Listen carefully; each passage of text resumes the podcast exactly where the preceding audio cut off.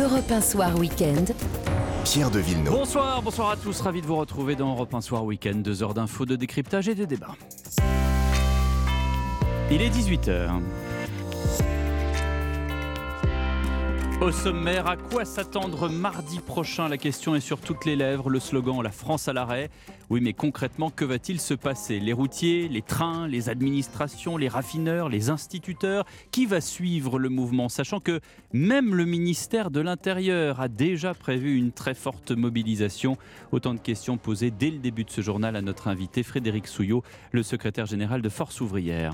Pendant ce temps, le débat sur la réforme des retraites se poursuit au Sénat. Ce matin sur Europe 1, Aurore Berger, la chef de file des députés Renaissance, défend le texte comme étant tout sauf une arnaque, notamment sur les retraites minimales.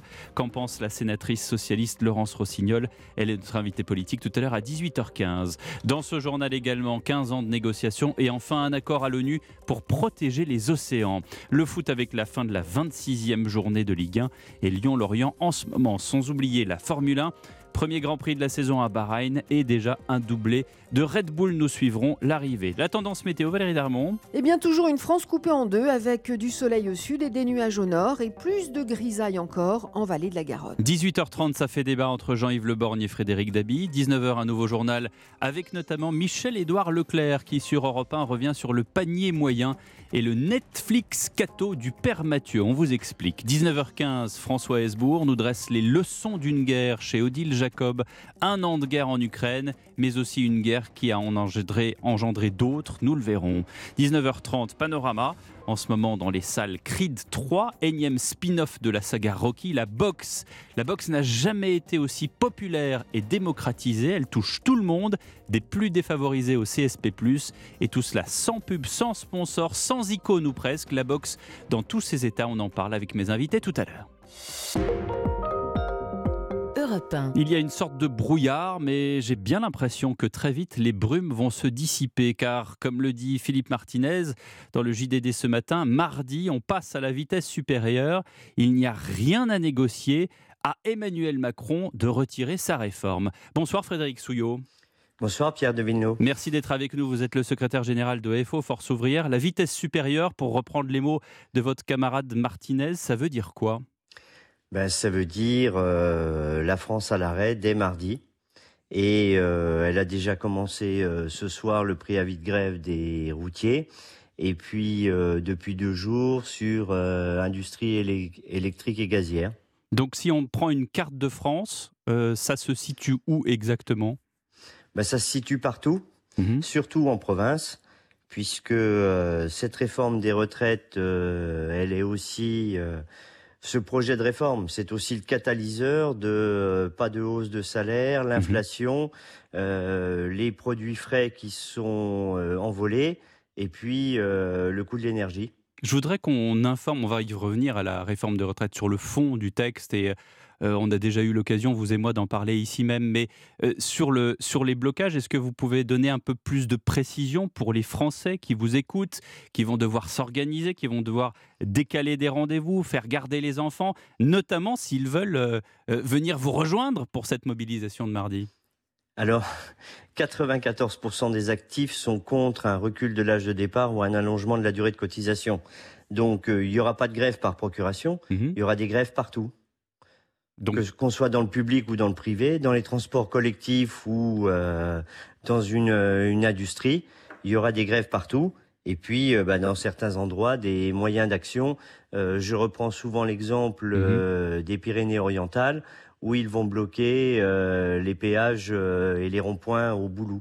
Donc, euh, avec des véhicules, avec des palettes, avec... on a entendu les routiers qui disaient on ne peut pas utiliser nos véhicules, ce sont des véhicules de société.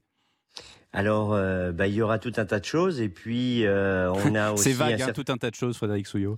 Oui, je sais bien, mais. euh, Vous pouvez pas tout vous- révéler, je sais bien, mais Ben, bien, euh, voilà. mais Mais, mais, mais, euh, a- j'aimerais il y bien. aura aussi un ouais. certain nombre de tracteurs euh, qui, qui viendront pour euh, manifester et puis euh, peut-être qu'ils s'arrêteront et tomberont en panne sur des ronds-points.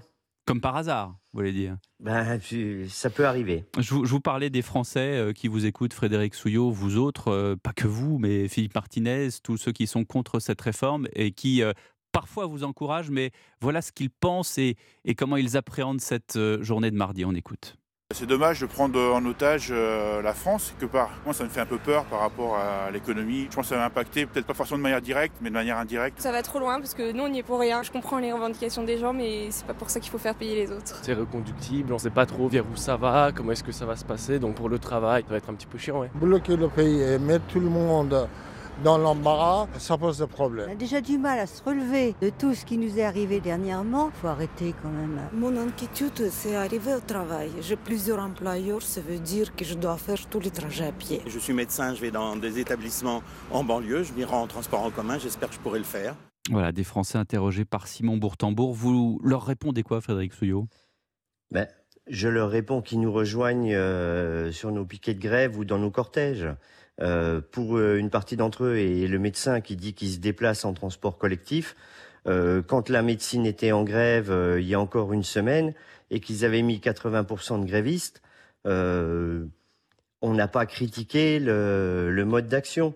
Donc la grève, c'est la solution pacifique et constitutionnelle pour les travailleurs de faire valoir leurs revendications.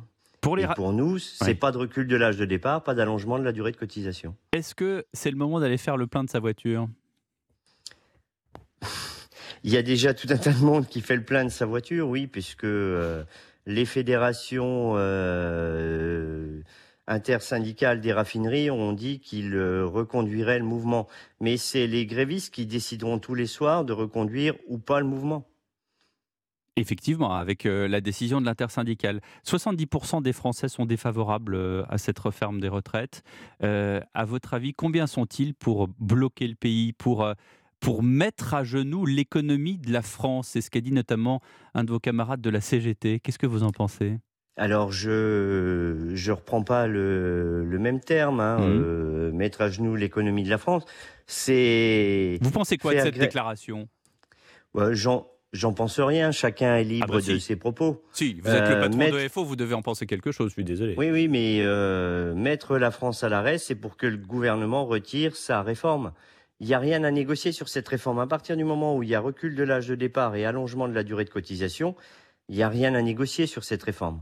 Rien à négocier, c'est ce que disait également euh, Philippe Martinez dans le JDD ce matin. Hier, Marine Tondelier des Verts me disait ici même dans ce studio les patrons doivent téléphoner à Emmanuel Macron pour qu'il retire sa réforme. Dans les faits, vous pensez que ça se passe comme ça, vraiment?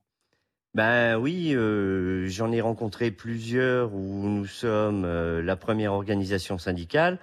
Et il me disait, mais nous, on n'était pas pour une réforme des retraites, enfin en tout cas pas en ce moment et pas comme cela. Mmh. Et ben, je leur dis, ben, si vous avez l'oreille du président de la République, dites-lui qu'il retire son projet avec un recul de l'âge de départ et un allongement de la durée de cotisation. Mais est-ce qu'ils ont l'oreille du président? Est-ce que ça se passe vraiment comme ça dans les faits? Un patron qui prend son téléphone, qui appelle l'Elysée et qui dit Écoute, Emmanuel, ça va bien, maintenant il faut que tu retires ta réforme Il y en a un certain nombre qui ont l'oreille du président. Donc qu'ils le fassent. Merci beaucoup Frédéric Souillot d'avoir partagé quelques informations avec nous sur Europe 1. On a bien noté les tracteurs qui pourraient tout d'un coup tomber en panne comme ça, ici et là, sur un rond-point. Merci à vous. Le texte poursuit son examen au Sénat, même si l'on a pris du retard. Hier, les sénateurs n'en étaient qu'au deuxième article. D'ici un petit quart d'heure avec nous, la sénatrice socialiste Laurence Rossignol pour nous en dire davantage. En attendant, ce matin sur Europe 1 avec CNews et les échos, c'est Aurore Berger, chef de file des députés Renaissance, qui était l'invité du grand rendez-vous. Elle est de nouveau partie pour défendre défendre ce texte, en particulier en ce qui concerne les tout petits retraités. Écoutez. 1 milliard d'euros pour les retraités actuels, 700 millions d'euros supplémentaires pour les 200 000 retraités nouveaux que nous aurons et qui bénéficient de la retraite minimale, c'est tout sauf une arnaque. Parce que quand vous avez un gain moyen de 600 euros par an par personne et que vous êtes à la retraite minimale, ça fait la différence. Ça fait la différence notamment face à l'inflation. Ça fait la différence sur votre pouvoir d'achat. Et ça, c'est la réforme qui le permet parce qu'à la fin, cette réforme, on l'a fait pour une seule raison. On l'a fait parce qu'elle est indispensable. Aurore Berger au grand rendez-vous d'Europe 1 avec Sonia Mabrouk, Stéphane Dupont et Mathieu Boccoté. Vous restez avec nous, 19h10. Une pause dans un instant. Au bout de 15 ans d'âpres négociations, l'ONU décide enfin de protéger les océans. A tout de suite. Europe 1 Soir Week-end. Pierre de Villeneuve. La suite du journal à 18h12, c'est assez ahurissant de se réjouir de l'essentiel, mais voilà, au bout de 15 ans d'âpres négociations, les États membres de l'ONU se sont enfin mis d'accord sur le tout premier traité international de protection de la haute mer, destinée à faire face aux menaces qui pèsent sur les écosystèmes vitaux pour l'humanité, pour la recherche. La présidente de la conférence des Nations Unies, Renali, s'est effondrée en larmes en prononçant péniblement cette phrase Le navire a enfin atteint le rivage. Écoutez ce qu'en pense la patronne de la Fondation de la mer, Sabine Roux-Bézieux. C'est un accord historique. C'est la première fois qu'un traité international s'intéresse à la haute mer. Ça fait 15 ans que nous attendions ça et nous, à la Fondation de la mer, évidemment, on s'en réjouit immensément. C'est symbolique parce que la haute mer, c'est loin et ce n'était pas du tout le sujet des conférences internationales jusqu'à maintenant. Alors concrètement, ça va prendre trois dimensions. La première, de protéger 30% de la haute mer. Deuxième euh, élément de changement, c'est qu'il va y avoir désormais des études d'impact pour tout ce qui va se passer en haute mer, toutes les activités économiques en haute mer. Troisième décision importante, c'est une dimension de justice sociale. Le, il y a un groupe de pays qui s'appelle le groupe des 77, essentiellement des pays d'Afrique et, d'Asie, qui militait pour qu'il y ait un partage des avantages sur les ressources, les revenus économiques qui allaient être tirés de ces activités en haute mer. Donc trois bonnes raisons de se réjouir. Sabine Roux de Bézieux, la présidente de la Fondation de la mer, avec Alexandra Gégy. Le sport maintenant avec le foot, 26e journée de Ligue 1. Et faut-il le rappeler, le PSG et surtout Kylian Mbappé a brillé hier face au Nantais en inscrivant le quatrième et dernier but dans les arrêts de jeu. 4-2 score final donc de ce match. Le PSG qui devance Marseille au classement. L'OM qui jouera à Rennes ce dimanche soir. Match à suivre bien sûr en direct dans Europe 1 Sport. Pour l'heure, c'est Lyon qui affronte Lorient. Bonsoir Maxime Choche.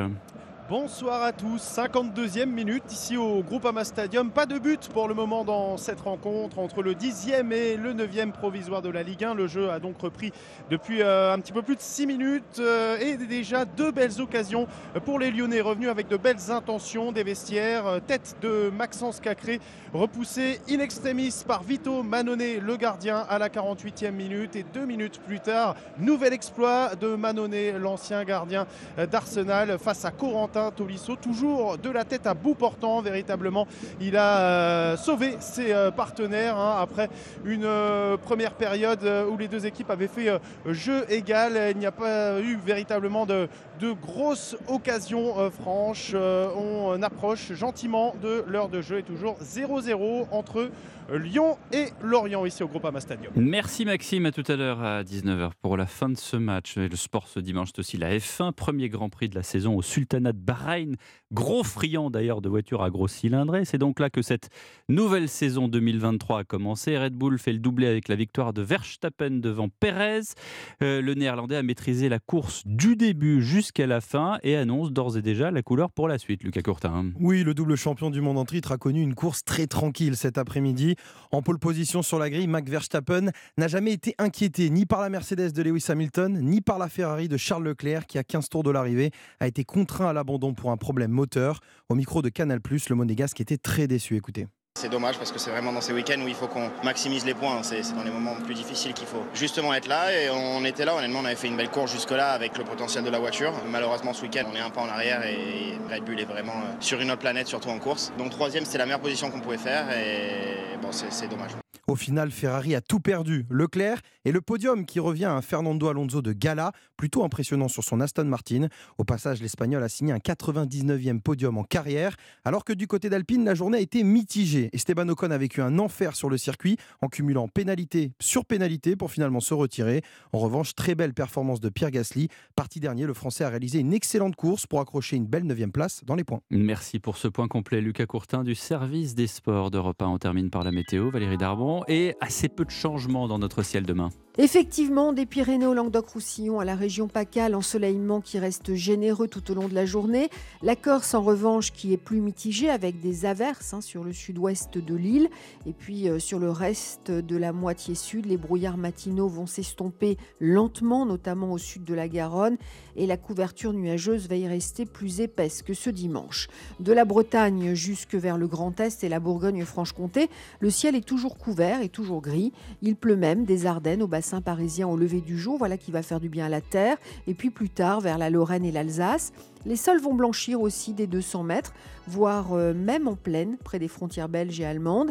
Et les maximales vont s'échelonner de 6 à 13 du nord au sud pour atteindre jusqu'à 17 toujours sur les bords de la Méditerranée. Merci Valérie Darmon à suivre la réforme euh, sur les retraites au Sénat. Ça avance, même si ça va pas vite. Laurence Rossignol, sénatrice PS de l'Oise, est avec nous. À tout de suite. Europe 1 Soir Week-end. Pierre de Villeneuve. Et nous partons pour le Palais du Luxembourg où est examiné, même le dimanche, le texte sur la réforme des retraites. Rejoindre en duplex la sénatrice PS du Val d'Oise. Bonsoir Laurence Rossignol. Bonsoir, pardonnez-moi de vous reprendre dès le début de l'émission. Je suis sénatrice de l'Oise. De l'Oise, qu'est-ce que j'ai dit? Du Val d'Oise? Non, pas du tout. Alors vous êtes, vous êtes sénatrice de, de l'Oise, mais d'ailleurs je devrais dire majesté, non? Pourquoi? Parce que je fais référence à votre tweet ce dimanche reprenant la une du ah. Parisien où Olivier Dussopt dit que c'est une réforme de gauche et vous lui répondez et moi je suis la reine d'Angleterre.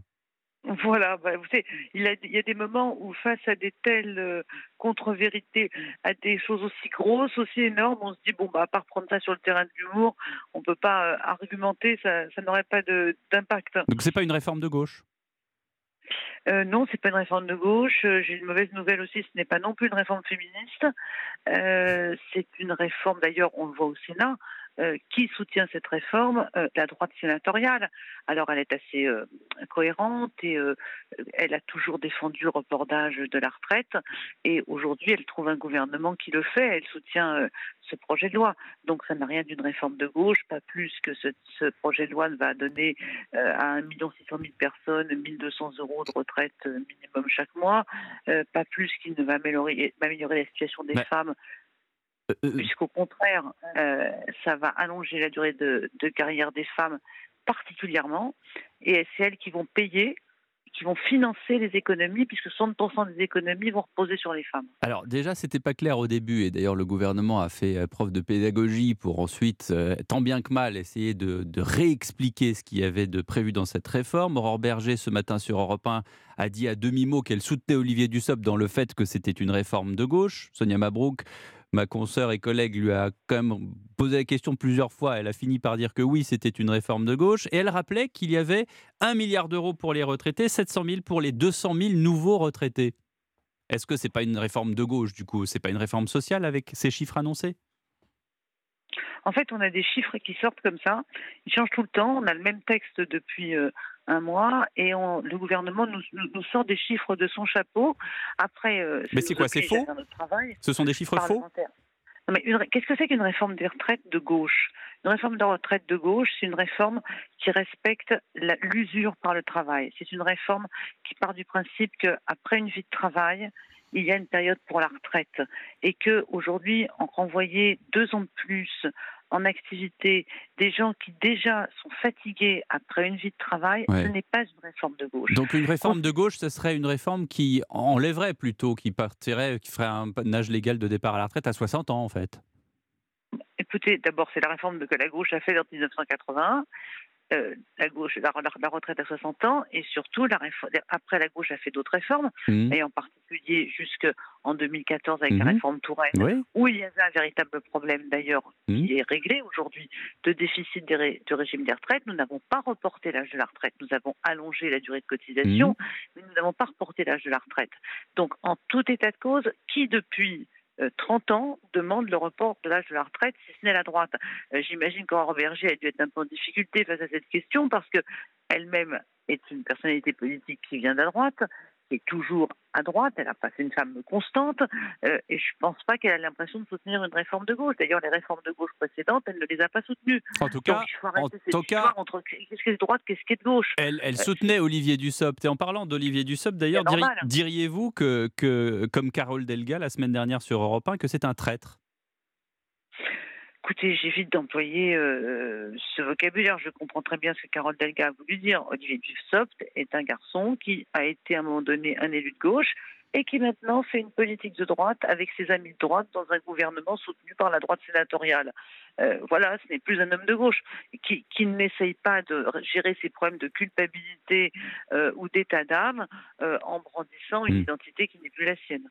Euh, Revenons-en à l'examen par le Sénat de ce texte. Vous en êtes où, euh, d'ailleurs, euh, Laurence Écoutez, Rossignol? on, on- vient de commencer l'article 2, qui est l'article sur l'index euh, senior, puisque c'est la mesure qui est supposée mettre un peu de miel autour de la mauvaise pilule du report d'âge, puisqu'il s'agit de créer dans les entreprises un index des seniors pour mieux identifier quelle est la part d'emploi senior dans l'entreprise et créer, une obligation pour ces entreprises de publier cet, cet euh, index, à défaut de quoi il y aurait une sanction pour les entreprises.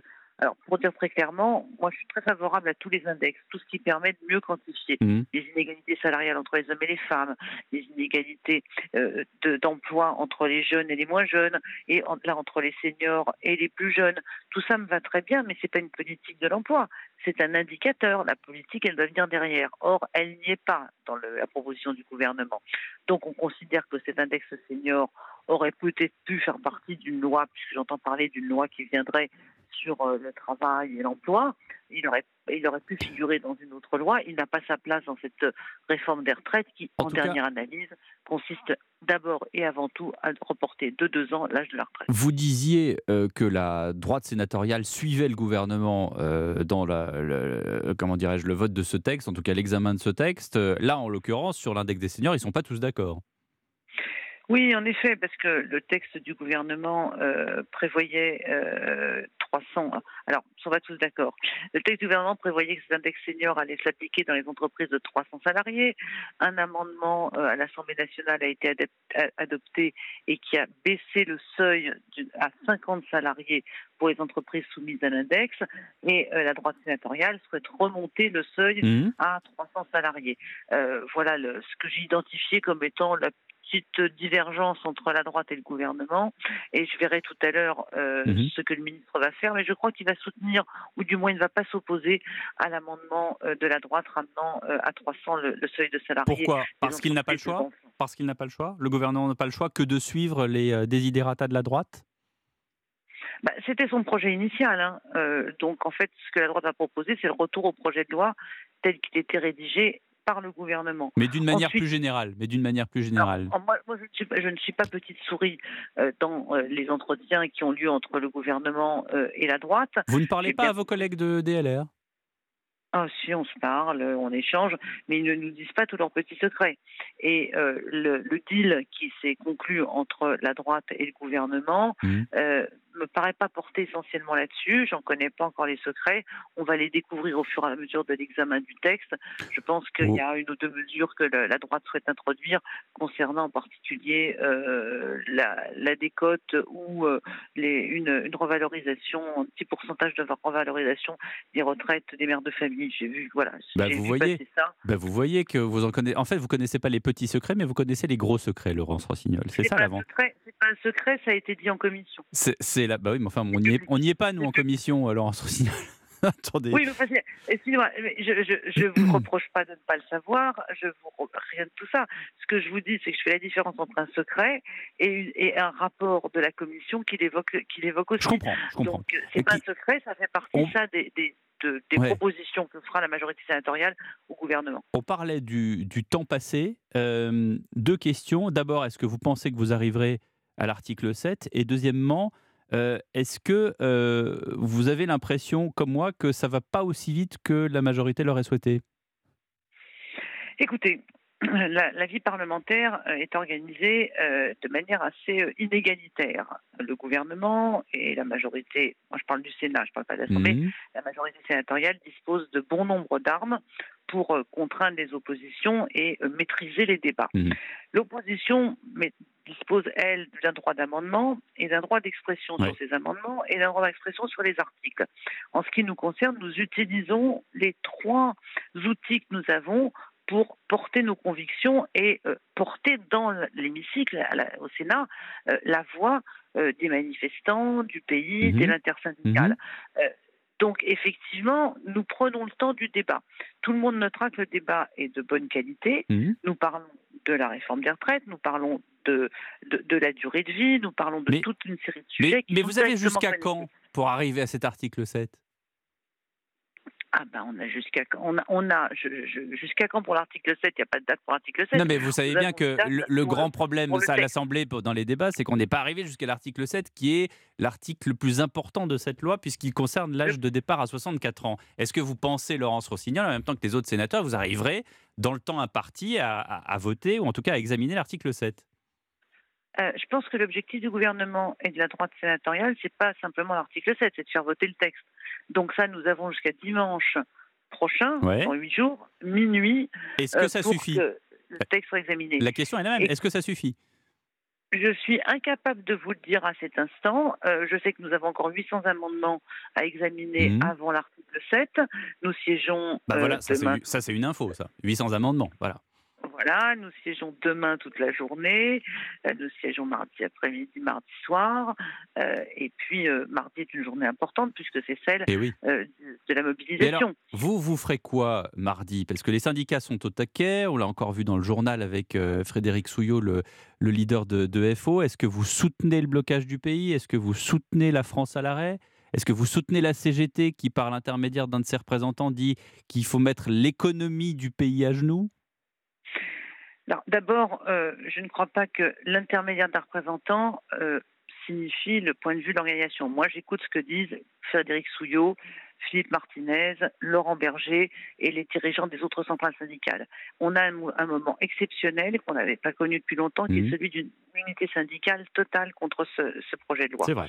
Euh, bien, ça, c'est très important. Et donc, je ne, je ne prête pas plus d'attention que ça ne mérite euh, aux propos périphériques. Ce qui compte, c'est ce qui sort de l'intersyndicale.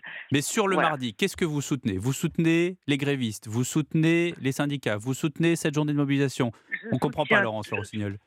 Ah ben, je vais être très clair. Je soutiens l'ensemble des initiatives qui sont prises mardi dans le cadre de l'intersyndicale et qui vise à, ce que le gouvernement comprenne que son projet de loi est rejeté par le pays et qu'il doit le retirer. Donc, vous soutenez le blocage du pays Vous soutenez la France à l'arrêt Vous savez, quand vous avez un gouvernement qui, depuis le début, dit aux gens, vous pourrez faire tout ce que vous voulez, on passera en force.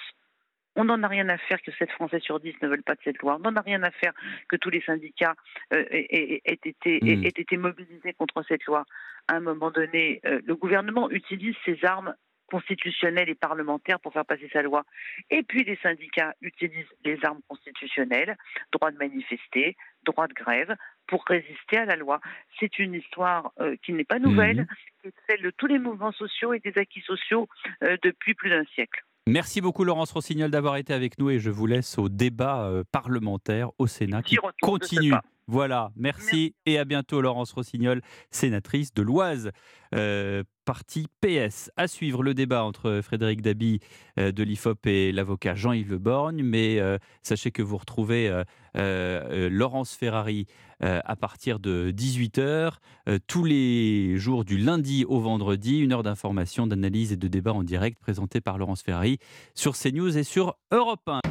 Europe 1 Soir Week-end, Pierre de Villeneuve. 18h35 jusqu'à 19h, le débat entre Jean-Yves Le Borgne. Bonsoir. Bonsoir. Et bonsoir à Frédéric Dabi. Bonsoir. Directeur de l'opinion à l'Institut IFOP. Cette journée de mardi approche grandement. Frédéric Souillot euh, était un peu gêné tout à l'heure dans euh, le journal de 18h parce qu'on comprend qu'il voulait évidemment ménager le, suspense avec ses camarades qui s'apprêtent euh, d'une certaine manière à bloquer le pays, que ce soit dans la raffinerie, que ce soit sur les ronds-points. Il nous a dit tout à l'heure dans le journal sur Europe 1 qu'il y aurait peut-être des tracteurs qui tout d'un coup tomberaient en panne euh, malencontreusement sur des ronds-points, peut-être sur des grands axes. Je dis ça parce que les routiers ont été interrogés là-dessus. Ils disaient qu'ils ne pouvaient pas utiliser leur euh, véhicule euh, leurs camions, puisque ce sont des véhicules de société, donc il y aurait sans doute des palettes, etc. On n'en sait pas beaucoup plus, mais il y a quand même quelques, voilà, quelques signes assez clairs sur ce blocage du pays qui se prépare. Je sais bien qu'il y a encore une zone scolaire euh, de, euh, de la France qui était en vacances jusqu'à aujourd'hui et qui, qui rentre tout juste. Donc il y avait une sorte de, de flou artistique, en tout cas de brouillard on n'arrivait pas très bien à, dessiner les contours de cette journée de mardi. Mais Frédéric Dabi, euh, cette journée de mardi, il va y avoir un temps fort. Oui, elle va être très importante. Elle va être en continuité avec les mouvements, euh, les journées faites précédentes beaucoup de manifestants dans la rue, moins qu'en 2010 euh, quand même, face à un mouvement, face à une réforme des retraites rejetée hein, encore dans le journal euh, IFOP, dans le journal JDD avec euh, notre sondage IFOP hebdomadaire, deux tiers des Français qui rejettent cette réforme, trois quarts des salariés dans toutes les familles politiques, sauf Renaissance et LR. Donc continuité, mais également rupture, car possibilité d'une grève reconductible d'un blocage du pays. Alors maintenant, la question qui se pose, et il faut être honnête, on n'a pas la réponse ce soir, est-ce qu'on va avoir un blocage dur? Version 95, on s'en souvient, face à la loi Juppé, euh, aux réformes Juppé de la sécurité sociale, réforme des retraites et régimes spéciaux, vraiment la France a été à l'arrêt, avec un soutien très fort des Français, parce que mmh. euh, réforme injuste, Chirac qui ne tenait pas ses promesses de la présidentielle, ou bien est-ce qu'il va y avoir à partir de cette grève reconductible bah Là, en l'occurrence, c'est le contraire. Il tient ses promesses puisqu'il avait dit qu'il y aurait la ah, réforme des retraites et elle est examinée par le Sénat. On est d'accord. C'est un point de différence très fort avec, euh, avec 95. Et d'ailleurs, autre élément du sondage qui est un véritable paradoxe. Une réforme rejetée, mais au même chiffre, un 65%, intériorisation par les Français que le gouvernement ne reculera pas. Hmm. Qu'il y a une mémoire d'opinion publique sur laquelle, depuis 2006, hmm. depuis le contrat première en gauche, la, la rue euh, ne fait plus, ne dicte plus sa loi. Mais si, la, si il y a euh, blocage très fort, le gouvernement, et on a vu des déclarations euh, peut-être maladroites de Lié Véran, celle peut-être plus habile de Gabriel Attal. Les fameuses d'Égypte. Voilà, c'est ça. Est-ce que une logique de désordre, une logique de ne va pas je dirais pas retourner mmh. l'opinion, mais donner un peu d'air euh, au gouvernement sur le mode il faut euh, laisser le Sénat discuter de cette loi, il faut passer à autre chose. Mais voilà, l'incertitude est là, continuité avec les mouvements, les journées précédentes, mais rupture parce que c'est peut-être mardi le début de quelque chose de nouveau et on va dire d'assez inédit, hein, puisque j'ai donné comme référence un référent très ancien, 95. Voilà, et vous avez tous les deux lu euh, Philippe Martinez ce matin dans le JDD. Euh, c'est à Emmanuel Macron de retirer sa réforme. Il n'y a plus rien à négocier. Bah, D'abord, si vous voulez, cette situation appelle de ma part deux réflexions. La première, c'est ce que disait Frédéric Dabi à l'instant, c'est cette contradiction en quelque sorte. Deux tiers des Français sont contre cette réforme et deux tiers disent mais elle va passer. Alors mm. ce ne sont pas les mêmes nécessairement, mais il y a nécessairement aussi un recoupement au moins minimal. J'aime pas les salsifis, mais je les mange quand même. Ben oui, si, si bien que si bien qu'on se pose la question de savoir quel est le sens de cette mobilisation syndicale et qu'il y a même quelque chose qui, pour ma part, me choque un peu, c'est-à-dire une volonté de renvoyer le débat parlementaire en dehors du circuit naturel hmm. du combat des idées. Euh, à l'Assemblée nationale, ça n'est plus la peine d'en parler, tout le monde le sait, il y a eu ce blocage absolu qui a été orchestré euh, par euh, la NUPES. Ça va revenir. Hein. Et qui va probablement se reproduire selon la nature de la procédure qui sera suivie. Le, projet de loi est actuellement en cours d'examen au Sénat. Et finalement, quand on entend parler les syndicalistes, et notamment M. Martinez que vous citiez, on a vraiment le sentiment que tout ça n'existe pas, que le Parlement est un phénomène assez secondaire et que le pouvoir est dans la rue. Hmm. Je crois qu'il y a là, euh, si l'on veut bien Hmm. ôter l'idée que ce ne serait que pour s'affirmer, je me pose en m'opposant, faute de quoi je n'existerais peut-être plus, eh bien, il y aurait peut-être aussi un je ne sais quoi d'anti-républicanisme, voire d'antidémocratique, en disant c'est dans la rue que ça se passe, hmm. c'est pas au Parlement. Ouais, alors ça, Frédéric Dabi, euh, est-ce qu'il y a un sondage IFOP, ou alors je vais peut-être vous lancer une idée, il faudrait peut-être faire un sondage sur le fait que combien de Français trouve ça important que, euh, euh, ou pas d'ailleurs, que euh, la démocratie se fasse dans la rue et non pas à l'enceinte du Parlement pour faire un sondage, Pierre, il faut que la question soit simple et ne soit pas polysémique. Je trouve que c'est à vous de la reformuler. Vous voyez ah, bien que moi-même j'ai du mal à, la, formuler, mais vous avez compris ce que, ce que, vous dites. Ce que dit Jean-Yves, je ne serais pas aussi dur que lui. C'est nous avons deux légitimités parallèles, si je puis dire. Il y a la légitimité démocratique. Hmm. Emmanuel Macron a été réélu, hmm. nettement réélu. Au premier tour, il est arrivé en tête. Au second tour, il a fait 5 millions de voix de plus que Marine Le Pen. Il avait promis cette réforme des retraites. Cette réforme se fait dans la voie parlementaire. Alors, il quand le même, rappelle, il le rappelle. Il, le dit- rappelle, il le martèle même. Il le et- c'est un argument Hmm. euh, tout à fait. C'était re- dans mon programme, Mais vous l'avez. Et c'était tellement dans son programme que les Français le savaient et rejetaient, lui demandaient de retirer déjà cette réforme. Mais c'était dans son programme. Il y a eu un débat parlementaire à l'Assemblée extrêmement décevant, on en a déjà parlé ici. Il y a quelque chose au Sénat beaucoup plus peut-être en adéquation avec les attentes des Français qui attendaient un débat serein et un débat qui se focaliserait sur le passage 62-64 ans. On n'a pas eu ça à l'Assemblée où on a eu euh, du bruit, de la fureur, du tumulte et du fracas, comme disait Jean-Luc Mélenchon. On a des choses peut-être plus raisonnables au Sénat. Mais d'un autre côté, nous sommes en France, en Ve République, même euh, en République, Mhm. il peut y avoir ici une forme de légitimité, je ne pas de légitimité, de, de, il y a une, une légalité démocratique. Il peut y avoir une légitimité de la rue à faire grève, à s'opposer à un projet.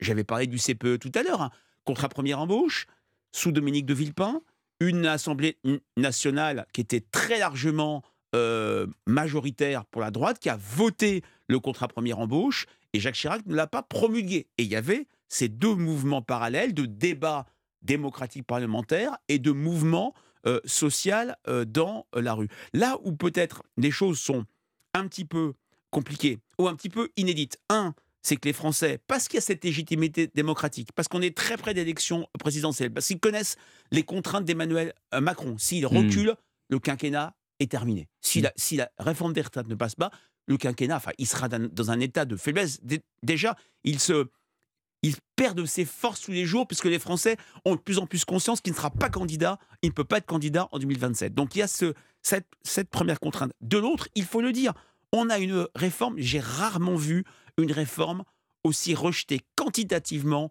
et que qualitativement. Une réforme injuste, une réforme qui aura des gains financiers euh, Injuste- faibles. Injuste sur les Français qui le disent. Injuste hein. les Français. Voilà. ah, C'est pas ce que je dis, oui. C'est ce que nous disent les Français. Et même un retraité sur deux, des catégories qui étaient plutôt favorables à ce type de réforme. Une réforme qui a été mal euh, présentée et une réforme dont, on n'a pas compris la finalité. Donc il y a ces différentes logiques-là. Je ne serais pas aussi sévère, aussi sévère que vous, cher cher Jean-Yves Le Borgne, sur le fait que ce soit de l'anti-parlementarisme parce que les mouvements sociaux en France, c'est vieux comme Hérode. Euh, alors, c'est- c'est- je, je- je reprends quand même une phrase de, que citait Benjamin Morel à propos de la finesse, Hmm. ou en tout cas de- du côté un peu feutré du Sénat. Il disait on, on dit qu'au Sénat, les tapis sont épais pour ne pas voir les corps tomber et rouges pour maquiller les taches de sang. beau. Le, le- le- le Il mot cite- est joli. il cite- il cite d'ailleurs quelqu'un. Le mot joli est-il vraiment exact? Là, là où je ne suis pas tout à fait d'accord avec Frédéric Dabi, c'est quand euh, il parle de deux légitimités, c'est-à-dire de deux mouvements équivalents.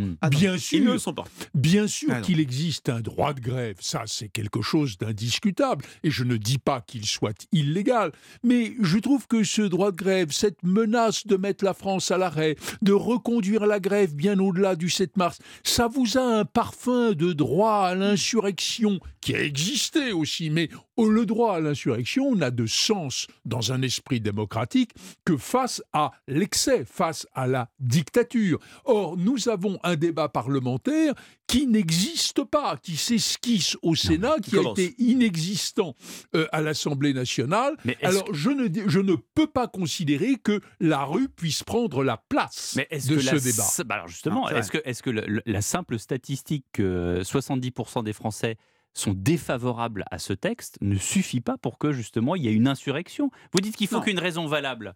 Faut Alors, dire, faut je- dire qu'il y ait une oui, raison alors- valable. On vous dit, a- on vous dit, regardez, je vais, je vais présenter la réforme des retraites. 70% des Français n'en veulent pas. Et, et on dit, bah, on va quand même l'examiner au Parlement. Les Français comprennent rien. Oui, quand en 1981, euh, François Mitterrand Sur et la peine de Badinter mort, ont vous allez me supprimé sortir la la peine peine de de mort. mort, bah oui, il y avait- il y avait à peu près les mêmes tiers, ouais, chiffres. hein. exactement. Bon, donc euh, le, le La politique symbolique n'est pas exactement la même. non, c'est pas la même. Mais je pense que ces Français qui sont défavorables à la réforme, c'est-à-dire au fait de travailler plus longtemps, voient la chose, et, et je les comprends parce que c'est une réalité, comme une pénibilité qui leur est imposée. Alors, voyez-vous, euh, euh, on, on a fait, euh, au ce qui concerne le barreau, un petit exemple, parce que comme on arrive tard, qu'il y a des, des, des durées de cotisation minimale, enfin, je rentre pas dans le détail technique, on pense que le départ moyen à la retraite au barreau sera à 67 ans. J'ai pas vu mes confrères encore défiler. Ah, D'ailleurs, ça correspond, ça correspond à une habitude. Mais ce n'est pas, et c'est peut-être là qu'est l'ambiguïté, ce n'est pas parce que ce projet de travailler plus longtemps est désagréable à nos compatriotes et, que pour autant ils le considèrent comme une atteinte à leur liberté. Là, je partage complètement ce que dit Jean-Yves Le. Le sondage n'est pas là pour dicter, euh, je dirais, l'opinion et dicter euh, la, la volonté ou la politique d'un gouvernement.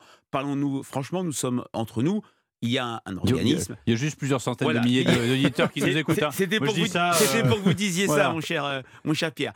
Euh, euh, nous, sommes en, nous sommes en famille, avec beaucoup de monde. Une, la grande famille des auditeurs d'Europa. Il y a des enquêtes qui sont faites par le service d'information du gouvernement, avec l'IFOP, Ipsos, d'autres instituts, où on essaye de piloter l'action du gouvernement. Mais force doit rester, prima doit rester aux politiques il y a la peine de mort dont euh, vous parlez, mais c'est vrai que c'est un exemple un peu mythique. Bah, c'est-à-dire que et on n'est pas oui ou non tuer des gens. Enfin, bon, voilà, Moi, j'ai, moi, j'ai vu très souvent euh, des réformes, des mesures qui étaient mal perçues par les Français et le politique, parce qu'il est là, un peu comme Bonaparte au pont d'Arcole, pour quand même guider, pour donner un cap, pour donner un, euh, un horizon, et qui faisait fi de cela. Alors, c'est vrai que moi, ce qui me frappe quand même par rapport à d'autres mouvements sociaux, c'est la convergence, le côté massif et le poids des personnes réfractaires. Qu'est-ce que j'appelle les réfractaires? C'est des personnes qui, toutes les enquêtes nous disent, hmm. je ne suis pas du tout favorable. Hmm. Ça tangente parfois les 50%. Et c'est en ça que on ne sait pas ce qui se passera dans plusieurs semaines. Si la loi, si cette réforme passe, je pense qu'il y aura une rancœur qui s'ajoutera au chagrin ou à la mélancolie actuelle qu'on a depuis quelques mois, quelques années sur cette France qui tombe, sur les différentes crises que connaît le pays. Et là, ça peut être euh, dangereux, mais c'est vrai que la question de la retraite est une question qui est tellement maintenant, qui touche à tellement de, de thématiques, mmh. la santé, mmh. l'articulation vie privée, vie professionnelle, le travail, ces 50-64 ans qui souffrent tellement sur toute une série de plans qu'on peut comprendre que les, que les, comment dire, que les opinions soient aussi polarisées. Maintenant, je le répète, personne ne peut dire ce qui se passera à partir de mardi. Il peut très bien avoir une grève reconductible qui n'est pas beaucoup La journée de la femme, le 8, c'est prévu. Le samedi 11, c'est prévu aussi. Bon, voilà. En attendant, à hein. suivre, en attendant, à suivre. Jean-Yves Le Borgne. Mais moi, je pense que euh, il y a cette ambiguïté mmh. chez nos compatriotes. Je ne suis pas sûr qu'une fois la loi votée, car je crois, comme les hmm. deux tiers d'entre eux, qu'elle le sera, je ne suis pas sûr qu'il y aura une montée en puissance des protestations. Au fond, il y a dans la vie un certain nombre de circonstances où l'on voit euh, se profiler des obligations qui sont désagréables. Si, si on vous dit que vous devez entrer à l'hôpital dans huit jours pour vous faire opérer, vous n'en avez pas envie. Mais vous savez aussi que c'est inéluctable. Si on vous dit que la retraite, si on veut que les choses demeurent ce qu'elles sont dans le cadre de la solidarité entre générations, avec les problèmes démographiques qui interfèrent, il faut travailler plus longtemps, vous n'en avez pas envie non plus mais vous savez que c'est inéluctable. Alors, il y aura bien toujours un certain nombre d'exaltés qui iront jusqu'à se battre contre l'inéluctable et à le regretter et accuser ceux qui auront bah, apporté là, le nombre d'exaltés, euh, Beauvau a fait les comptes, on est entre 1 million 100 et 1 million 400 000. Ben D'abord, euh... ça me paraît pas extraordinaire. Nous sommes quand même un pays de 66 millions d'habitants. Donc c'est quand même pas extraordinaire. les enfants déjà. Oui, enlevons les enfants, enlevez les vieillards si vous voulez. Il y a 39 millions d'actifs. Ben oui, ben c'est pas, pas considérable, un million. Bon. Et, puis surtout, je pense que dans l'après-coup, si je puis dire, on s'apercevra que c'était pénible, mais que c'était inévitable. Bon, euh, la messe est dite? Non, euh, je ne suis pas aussi catégorique que notre ami Jean-Yves Le Borgne. Euh, je le répète, il y a tellement de points de faiblesse qui ont cristallisé les oppositions. Mais ce qui est vrai, c'est qu'on passe, on passera par là. Oui, qu'est-ce que vous dites? Non, non, non, non, je vous laisse terminer, puis après j'ai une autre question je, dirais que la journée de mardi va être extrêmement euh, importante en termes quantitatifs. Est-ce qu'on va retrouver un aussi grand nombre qu'en 2010 On a dépassé 2 millions et demi à 3 millions de personnes. Est-ce que les salariés du privé seront là? Parce que 95, il n'y a pas eu beaucoup de salariés du privé, mais il y avait un soutien par procuration. Et est-ce que la jeunesse, parce que là c'est un vrai sujet qui n'existait pas en 2010, est-ce que comme en 2006, au moment du CPE, il y aura une sorte de contagion entre salariat, jeunesse et secteur public, là, ça peut être dangereux pour le gouvernement. Et là, le risque de payer à l'arrêt est réel. Comment va se poursuivre le deuxième quinquennat d'Emmanuel Macron après ce qu'on est en train de vivre et ce qu'on s'apprête à vivre? C'est-à-dire qu'on on, est dans un quinquennat, non pas surprise, mais euh, on s'attendait à une grogne sociale, souvenez-vous, juste après euh, l'été. Finalement, elle est arrivée beaucoup plus tard. Elle arrive là, comme ça, janvier-février. Euh, à quoi va ressembler ce quinquennat, Frédéric Dabi? bah, L'expérience nous montre que les seconds mandats sont extrêmement compliqués. Il a été très compliqué pour François Mitterrand à partir du renvoi de Michel Rocard et ça s'est terminé pour la gauche terriblement, 93, une défaite historique et le suicide de Pierre Bérégovoy. Ça veut dire qu'on peut déjà dire que Elisabeth Borne est un fusible et qu'elle va euh, sans doute parce que peut-être que le gouvernement va devoir utiliser le 49.3, euh, engager son. C'est quelqu'un qui a une image personnelle forte, mais qui a mhm. une image, une image en termes d'action qui est extrêmement faible et qui est seulement, euh, je dirais, qui est cannibalisée par cette réforme des retraites. Elle a une popularité moins élevée qu'Emmanuel Macron, donc elle ne joue plus le rôle de fusible. Alors, c'est pas, on va pas commencer à gloser sur remaniement par remaniement. Dissolution. Premier ministre, dissolution, c'est tout à fait euh, possible. et on dit qu'Emmanuel euh. Macron en parle, mais tant qu'elle n'est pas là, c'est pas la peine, je le répète, de gloser là-dessus. En tout cas, c'est un quinquennat qui est très compliqué. D'abord, il a mal commencé dans le sens où il n'a pas vraiment Il y a eu cette période de, de latence très longue hmm. après la victoire euh,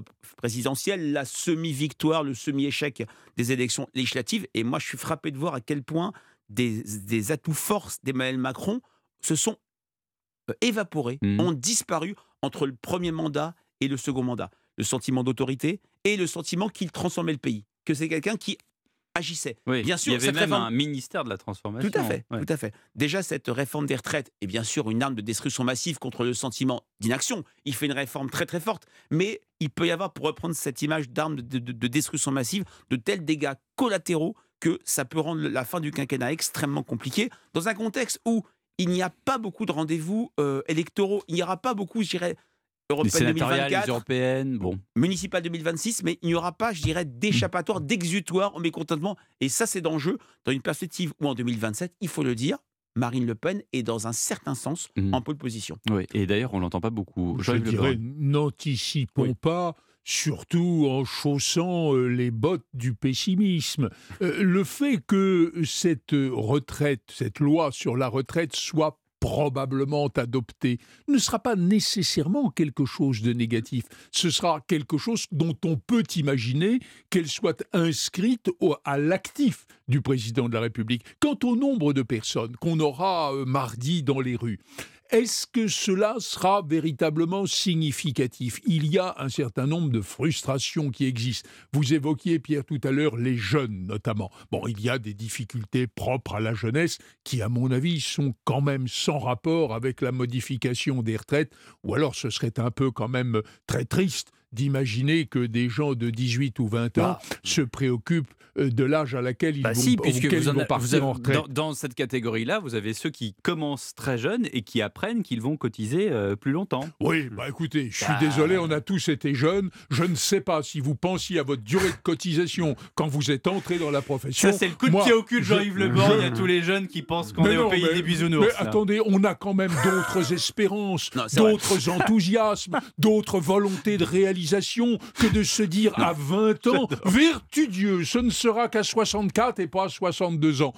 si, d'aventure il en existe qui pensent ainsi, il m'attriste. Bah, il vous attriste peut-être, mais on les entend. On fait ici même à, à, Europe 1 ce qu'on appelle des micro-trottoirs, des micro-tendus, et on les entend, ces jeunes. Ils disent Oh là là, 64 ans, euh, je viens d'en avoir 19, euh, qu'est-ce que c'est? C'est très très loin. Je comprends ce que vous dites. Les jeunes ne sont pas tous dans une projection si longue jusqu'à la retraite. Ces jeunes, ils ont des parents ils ont des grands, ils ont des grands-parents, et donc il y a aussi une sorte de solidarité euh, euh, infra ou intra générationnelle sur cette question de la retraite.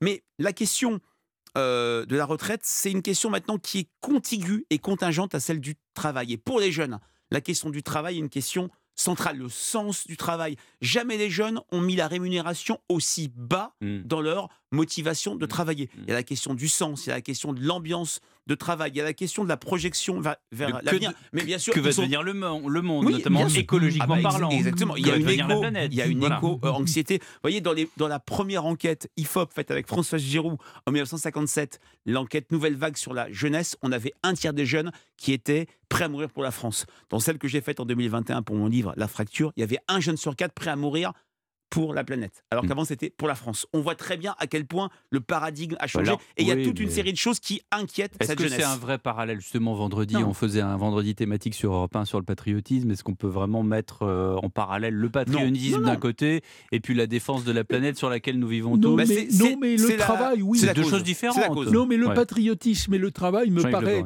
Pouvoir être de nature à expliquer une certaine désaffection pour le travail. On a connu des générations, peut-être au-dessus de nous d'ailleurs, euh, pour lesquelles le travail était la seule finalité de l'existence. Je comprends que les jeunes veuillent en quelque sorte sortir de cette aliénation. Mais pourquoi? Pour avoir peut-être un idéal, pour servir un idéal. Bien Vous sûr. parliez, Frédéric David, de, de cette euh, problématique de sauver la planète, en quelque sorte. C'est une forme d'idéal. C'est un devoir sacré, comme le serait le devoir de la patrie, puisque vous, vous, vous mettiez en parallèle le patriotisme avec ce, ce nouvel enthousiasme idéal.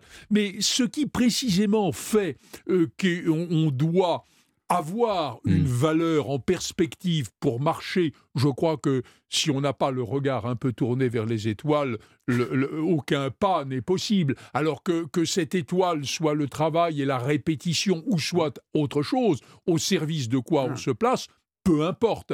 Mais je crois quand même que, alors même qu'on serait dans le culte de cet idéal, on le fait peut-être aussi jusqu'à 64 ans et même après. Merci beaucoup euh, Jean-Yves Merci. Le Borgne, merci à vous Frédéric Deby. Après le journal de 19h, les leçons d'une guerre chez Odile Jacob, François Hesbourg nous explique à juste titre que cette guerre en Ukraine prend ses racines très loin et qu'elle rayonne dans le monde entier. 19h30 sur les pas de Rocky, Creed 3 au cinéma actuellement alors que la boxe se démocratise. Elle devient même très très tendance, c'est le thème de notre panorama. Mais tout cela après le journal de 19h qui arrive dans une petite seconde. À tout de suite.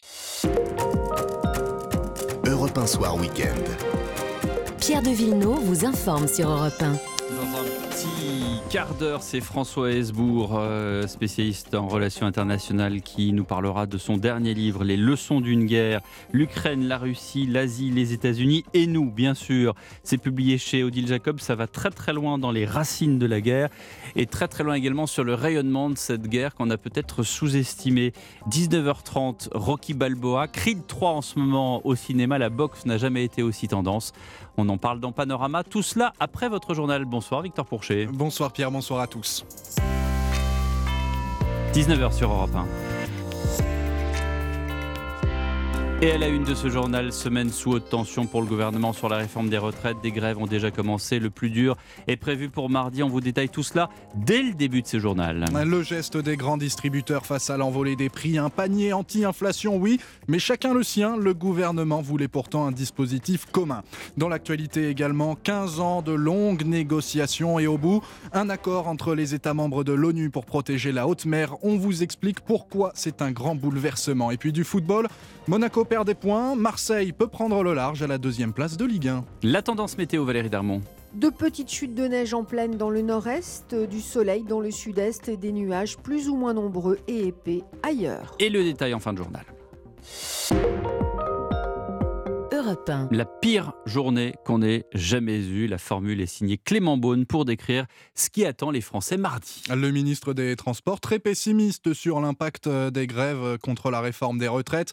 Les transports évidemment concernés, mais le mouvement est bien plus large. Bonsoir Simon Bourtambourg. Bonsoir Victor, bonsoir à tous. On fait le point avec vous par secteur et on commence euh, avec les routiers en grève dès ce soir. Oui, dès 22h, des blocages seront menés sur différents axes, des opérations qui s'intensifieront lundi au petit matin avec euh, l'objectif de ralentir les camions pour empêcher les livraisons de marchandises. Avant les routiers, les employés électriciens et les gaziers ont commencé à se mobiliser euh, de manière encore plus anticipée et ce dès vendredi soir. Alors que les sénateurs votaient pour la suppression euh, des régimes spéciaux, des baisses de charges ont été constatées dans plusieurs centrales nucléaires. Et puis vous le savez Victor, les principaux syndicats appellent à mettre la France à l'arrêt à partir de mardi. Le trafic sera très fortement perturbé dans le secteur ferroviaire avec un TGV sur 5 en moyenne, prévient la SNCF. Journée noire également dans les transports en commun parisiens, avec une majorité de lignes de métro qui ne fonctionnera qu'aux heures de pointe. Perturbation également dans le ciel, avec 30 à 20 à 30% des vols qui seront annulés les 7 et 8 mars.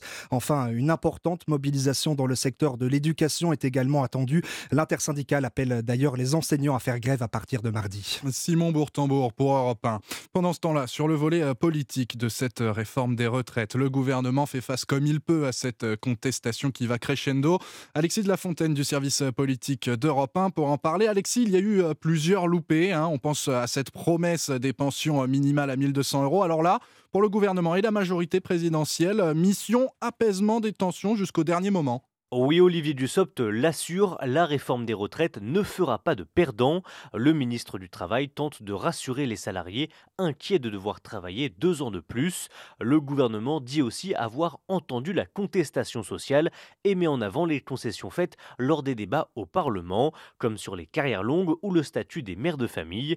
Ensuite, la majorité se défend d'avoir menti aux Français, comme le justifie Aurore Berger, la présidente des députés Renaissance à l'Assemblée ce matin sur Europe 1. Déjà, il n'y a pas d'arnaque euh, quand, par exemple, sur la retraite minimale, on a 1,8 million de retraités actuels qui vont voir leur retraite minimale augmenter. C'est un milliard d'euros d'investissement de l'État, de choix que nous faisons politiques de voir cette retraite minimale augmenter. Enfin, le gouvernement contre-attaque et cible les syndicats.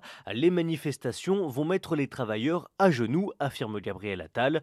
En réalité, le ministre du Budget compte sur les blocages pour exaspérer les Français et ainsi retourner l'opinion publique contre les grévistes. Alexis de la Fontaine pour Europe 1. La réforme de la des retraites entre les mains des sénateurs.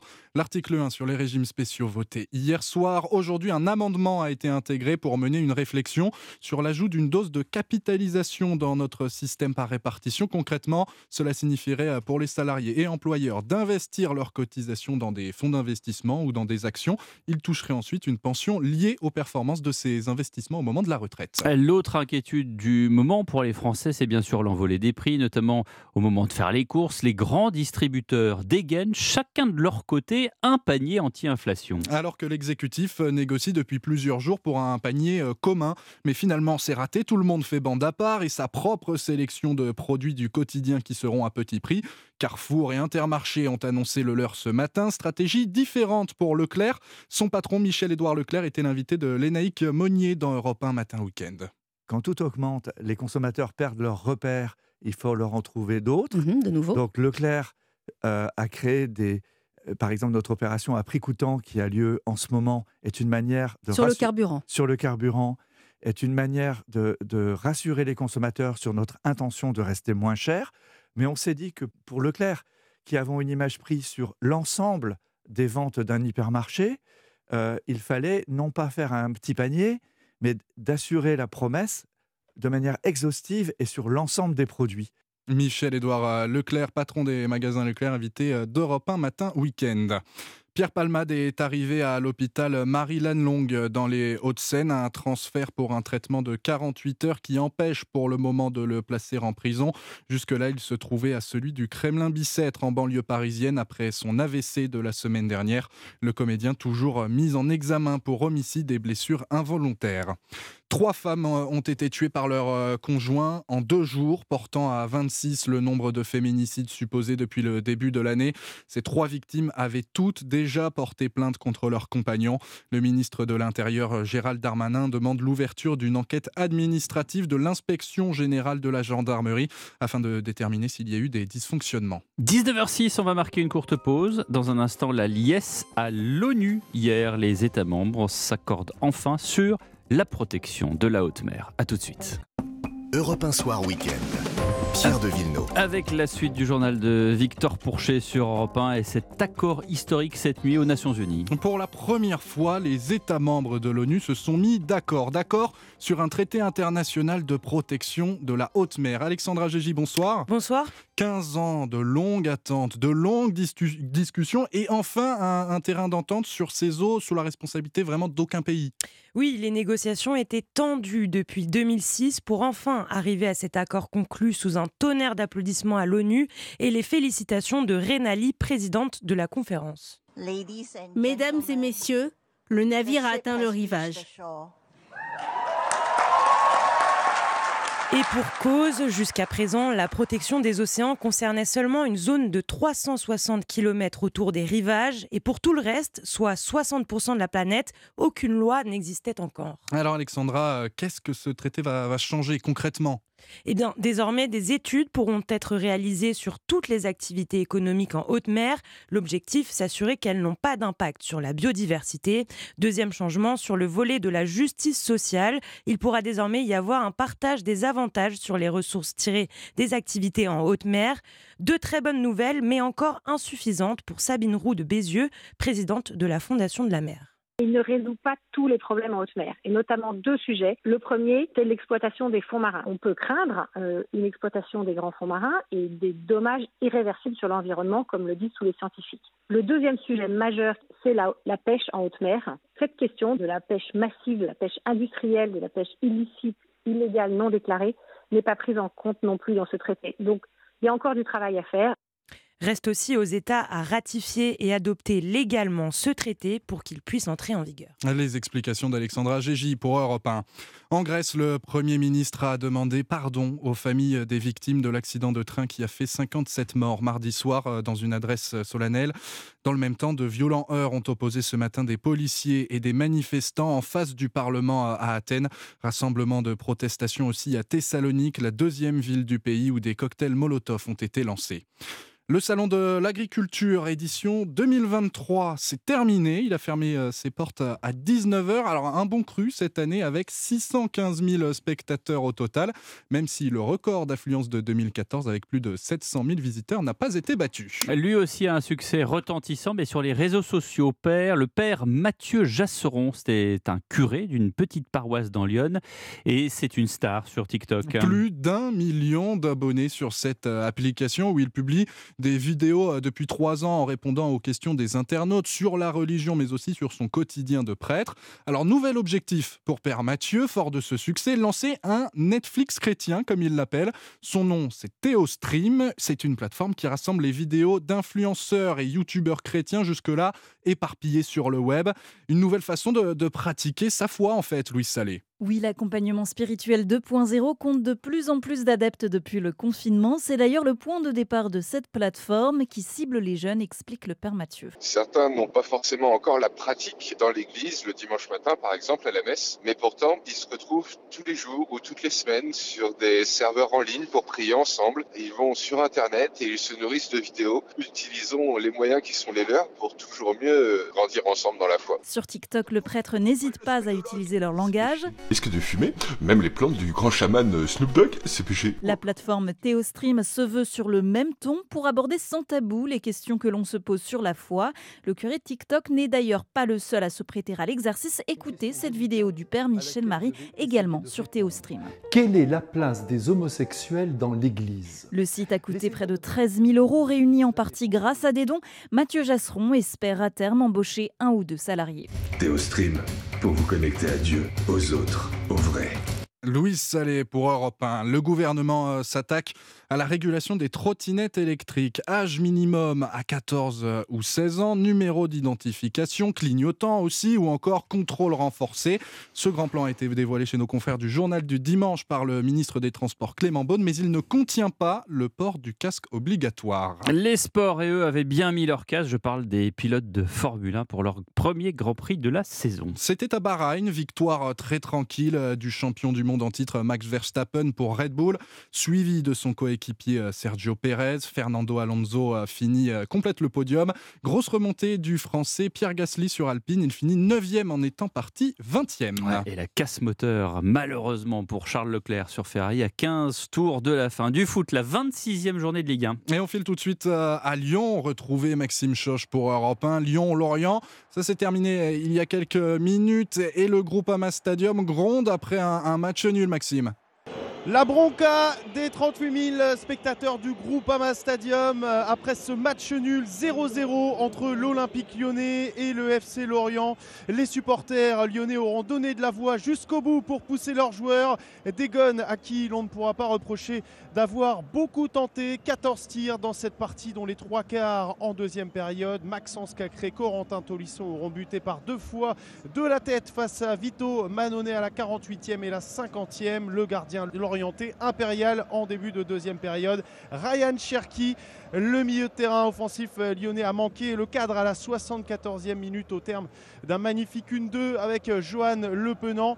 Rien n'a réussi aux joueurs de Laurent Blanc cet après-midi ici au, groupe Ama Stadium. Ils ont tout tenté, mais il va falloir se consoler d'un maigre point du match nul face à ces Merlus euh, qui, eux, eh bien, se sont assoupis en deuxième acte. Ils avaient été beaucoup mieux lors de la première mi-temps. En tout cas, eh c'est une mauvaise opération pour euh, les deux équipes qui voient les places européennes s'éloigner. Lyon est dixième de la Ligue 1, Lorient neuvième. Maxime Choche pour Europe 1 en direct du euh, Groupama Stadium. À noter que plus tôt dans l'après-midi, Monaco a fait un, faux pas, accroché de partout par le mal classé 3. Et donc Stéphane Beignet en, direct de Rennes, l'Olympique de Marseille qui affronte les Rennais ce soir, ont une belle carte à jouer là.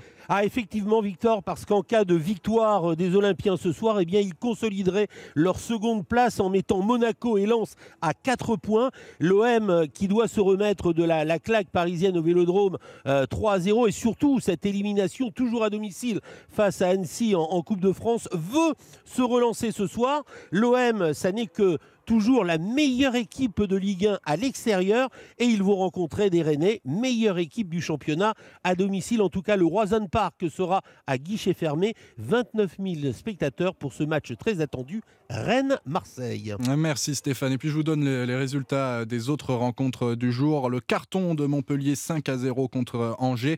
Strasbourg chute contre Brest 1-0. Reims a gagné 1-0 contre Ajaccio. Et puis, et puis Clermont euh, a battu euh, Toulouse 1-0 également. Et ce match de l'OM, on en parle bien sûr dans Europe 1 Sport. Bonsoir Lionel Rousseau. Bonsoir Pierre Devineau, absolument. Et on va se demander dans nos débats d'avant-match si l'OM peut sortir de ce qu'on pourrait appeler une crise. Battu par le Paris Saint-Germain en classique, éliminé par une équipe de deuxième division Annecy en Coupe de France, et là jouer contre Rennes qui est un adversaire plus ou moins direct pour les places européennes, sachant en plus que Lens et Monaco ont fait match nul, Marseille doit en profiter, ou Marseille en tout cas doit marquer des points. C'est compliqué pour l'OM. Je parlais de Lens. Lens qui, grâce à son gardien, a obtenu un match nul face à Lille hier. Brice Samba, ça fera partie des thèmes de notre émission euh, ce soir. Brice Samba doit-il être appelé en équipe de France? Un sang et or chez les Bleus, il le mérite en tout cas. Cela se murmure, ça se dit, et Didier Deschamps doit être au courant de ses performances. Et puis on parlera de celui que désormais nous appelons tous The GOAT, la légende, le meilleur, le plus grand. Kiki pour les intimes, Kylian Mbappé. Pourquoi est-il unique Pourquoi est-il le plus fort? 201 buts, c'est le meilleur buteur de l'histoire du Paris Saint-Germain. Toutes les réponses dans l'émission ce soir. À tout à l'heure. Merci Lionel Rousseau et merci à vous Victor Pourchet pour le journal de 19h. On termine par le ciel. Valérie Darmon, le temps de la semaine. Ce lundi, une faible perturbation s'annonce de la Manche aux frontières de l'Est. Il pleuviote et il neigeote aussi des Ardennes à la Champagne jusqu'à l'Alsace et la Lorraine. Au sud, le temps va rester sec sous un ciel ensoleillé avec du Mistral et de la tramontane près de la Méditerranée. Mardi, c'est une journée de transition. La France se situe entre deux perturbations, l'une qui arrive des côtes de la Manche, une autre qui remonte d'Espagne, avec des pluies qui vont se généraliser à tout le sud-ouest dans l'après-midi. Et entre ces deux zones, le temps qui sera très mitigé avec un risque d'averse accompagné d'un vent très sensible. Mercredi, il pleut partout, enfin, et il neige un peu dans le nord de la Normandie au Grand Est en passant par le bassin parisien, et oui, et le vent qui va souffler assez fort près des côtes et des littoraux. La fin de semaine s'annonce tout aussi arrosée et ventée. Seuls les bords de la Méditerranée vont rester au sec. Et en revanche, les températures se radoucissent entre mercredi et jeudi. Merci Valérie Darmon. Dans un instant, c'est François Hesbourg, l'expert en, relations internationales, qui nous explique à juste titre que cette guerre en Ukraine prend ses racines très loin et qu'elle rayonne dans le monde entier. Tout de suite. Europe 1 Soir Week-end. Pierre de Villeneuve.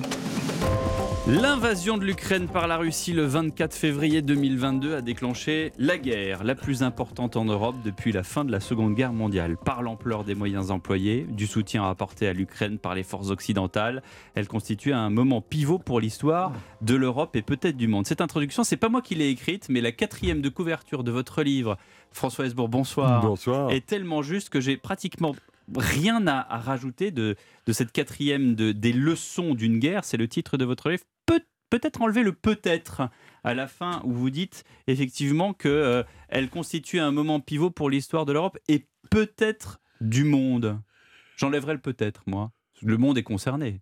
Oui, mais euh, on ne peut pas dire encore aujourd'hui euh, dans quel état se trouvera le monde quelques années. Hmm. C'est la première année. hein. On peut déjà tirer des leçons importantes, un peu de la même façon que un, un de nos ancêtres en 1915 aurait pu décrire la Première Guerre mondiale à partir de l'année précédente avec une exactitude assez grande euh, sur les trois années suivantes. Mais pas- là, mais là, enfin, euh, assez rapidement, on a vu, et c'est ça la, la force de votre livre, que le rayonnement va jusqu'aux États-Unis. Les États-Unis qui fournissent euh, à la fois énormément d'argent, énormément d'armes aux Ukrainiens, le rayonnement sur Taïwan, sur la Chine, sur la... donc du coup, le... c'est pour ça que je dis que le monde est impliqué. Ah, le monde est impliqué et le potentiel pour que le monde s'en trouve bouleversé Hmm. Est très important.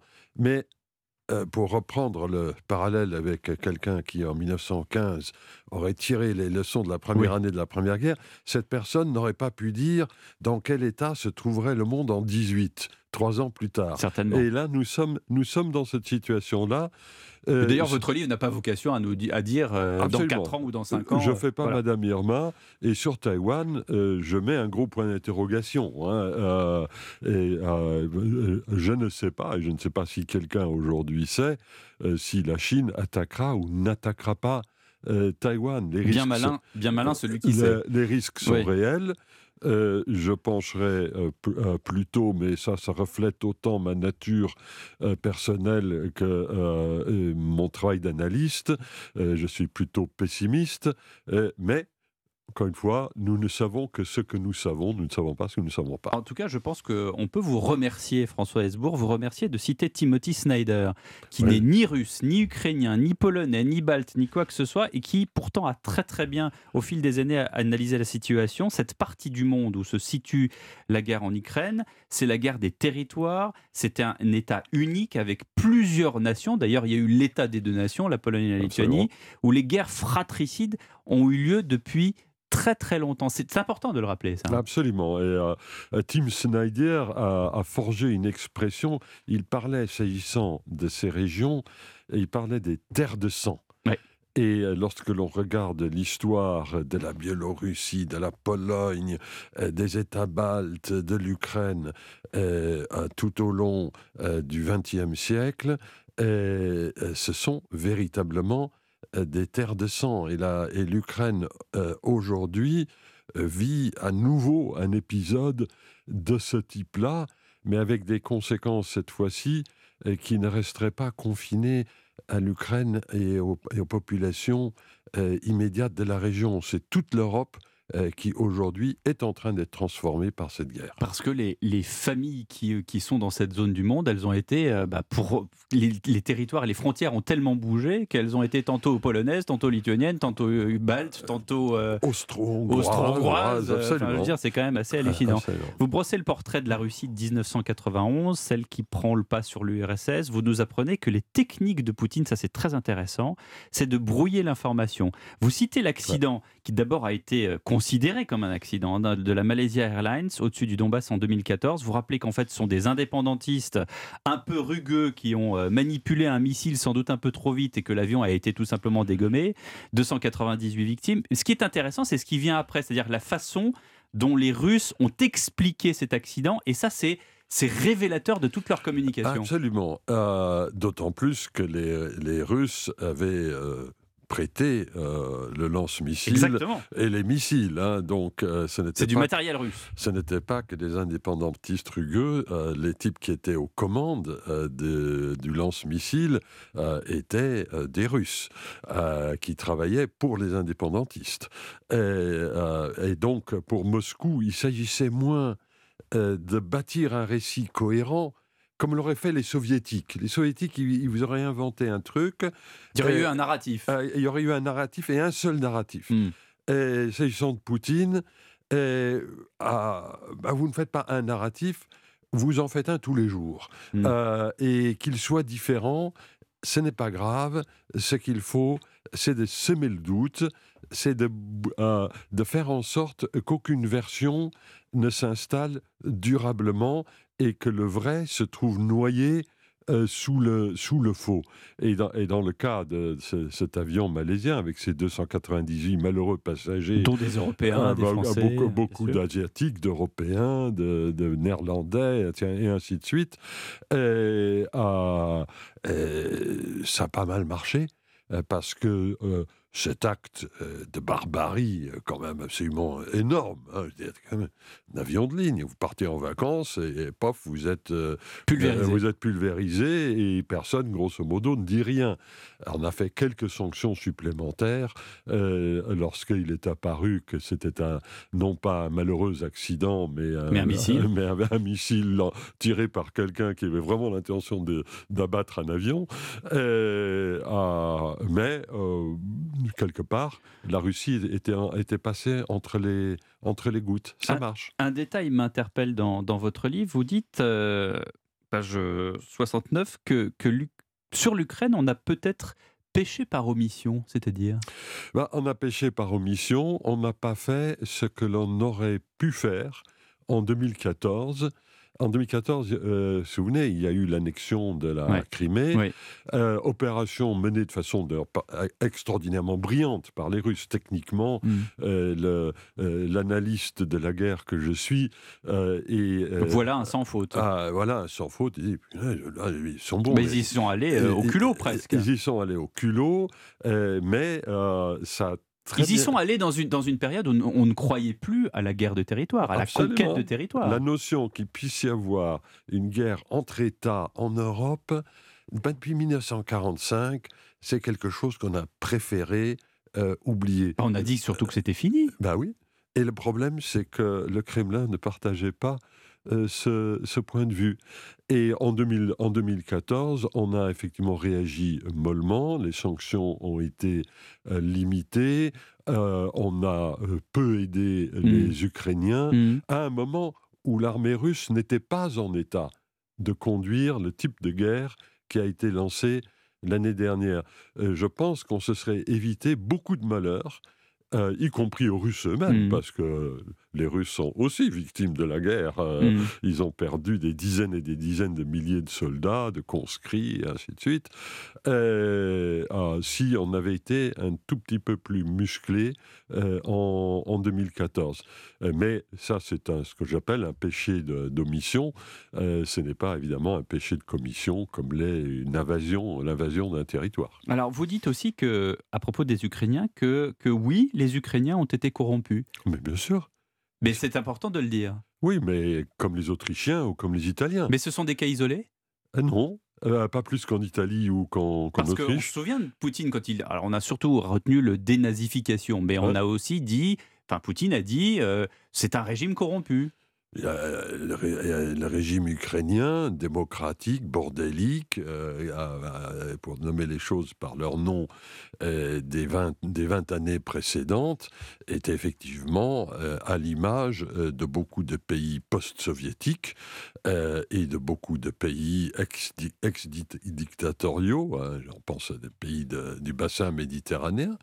Euh, mais ce n'est pas ça qui justifie une invasion.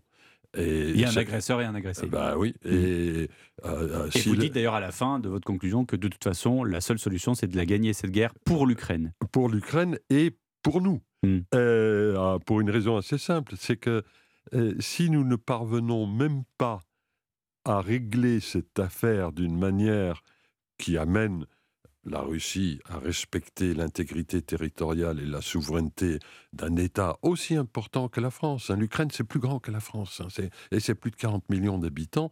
Si on ne sait même pas faire ça, bah, les Baltes, les Roumains, euh, les Finlandais, ils n'ont qu'à bien se tenir. Merci beaucoup François Hesbourg. Le reste, c'est à lire dans votre excellent livre Les leçons d'une guerre publié chez Odile Jacob. Euh, le club de la presse, c'est du lundi au jeudi à 8h45 dans Europe 1 matin autour de Dimitri Pavlenko. Les éditorialistes débattent demain. Géraldine Wessner du Point et Charlotte Dornelas de Valeurs Actuelles. Europe 1 Soir Week-end. Pierre de Villeneuve.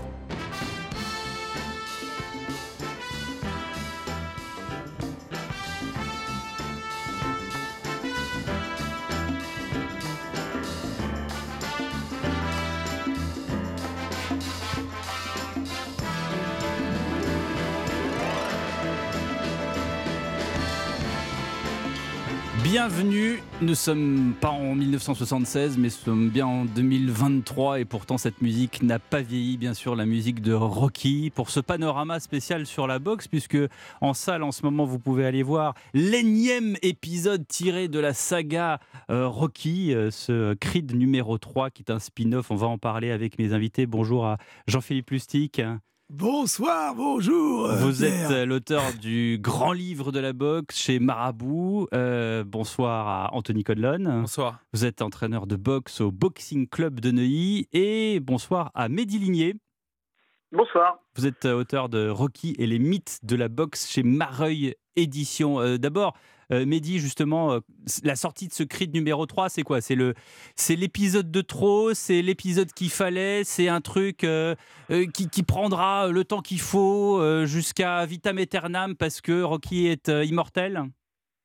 Bah oui, Rocky Immortel, c'est quelqu'un qui nous a suivis euh, tout le long de notre vie. En fait, moi, je l'ai connu, j'étais j'étais enfant, Euh, j'ai suivi ses aventures comme ça euh, régulièrement euh, avec les- la sortie des différents films. Et puis, euh, je suis devenu adulte, il est toujours là à mes côtés. C'est comme un ami qui m'accompagne comme ça au cours de mon existence. Donc moi, j'ai envie que ça dure encore longtemps, vraiment quoi.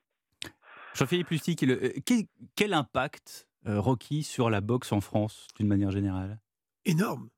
Ah non, mais c'est-à-dire que la boxe ne serait peut-être pas ce qu'elle est, n'aurait pas l'impact qu'elle a si euh, Rocky n'avait pas existé.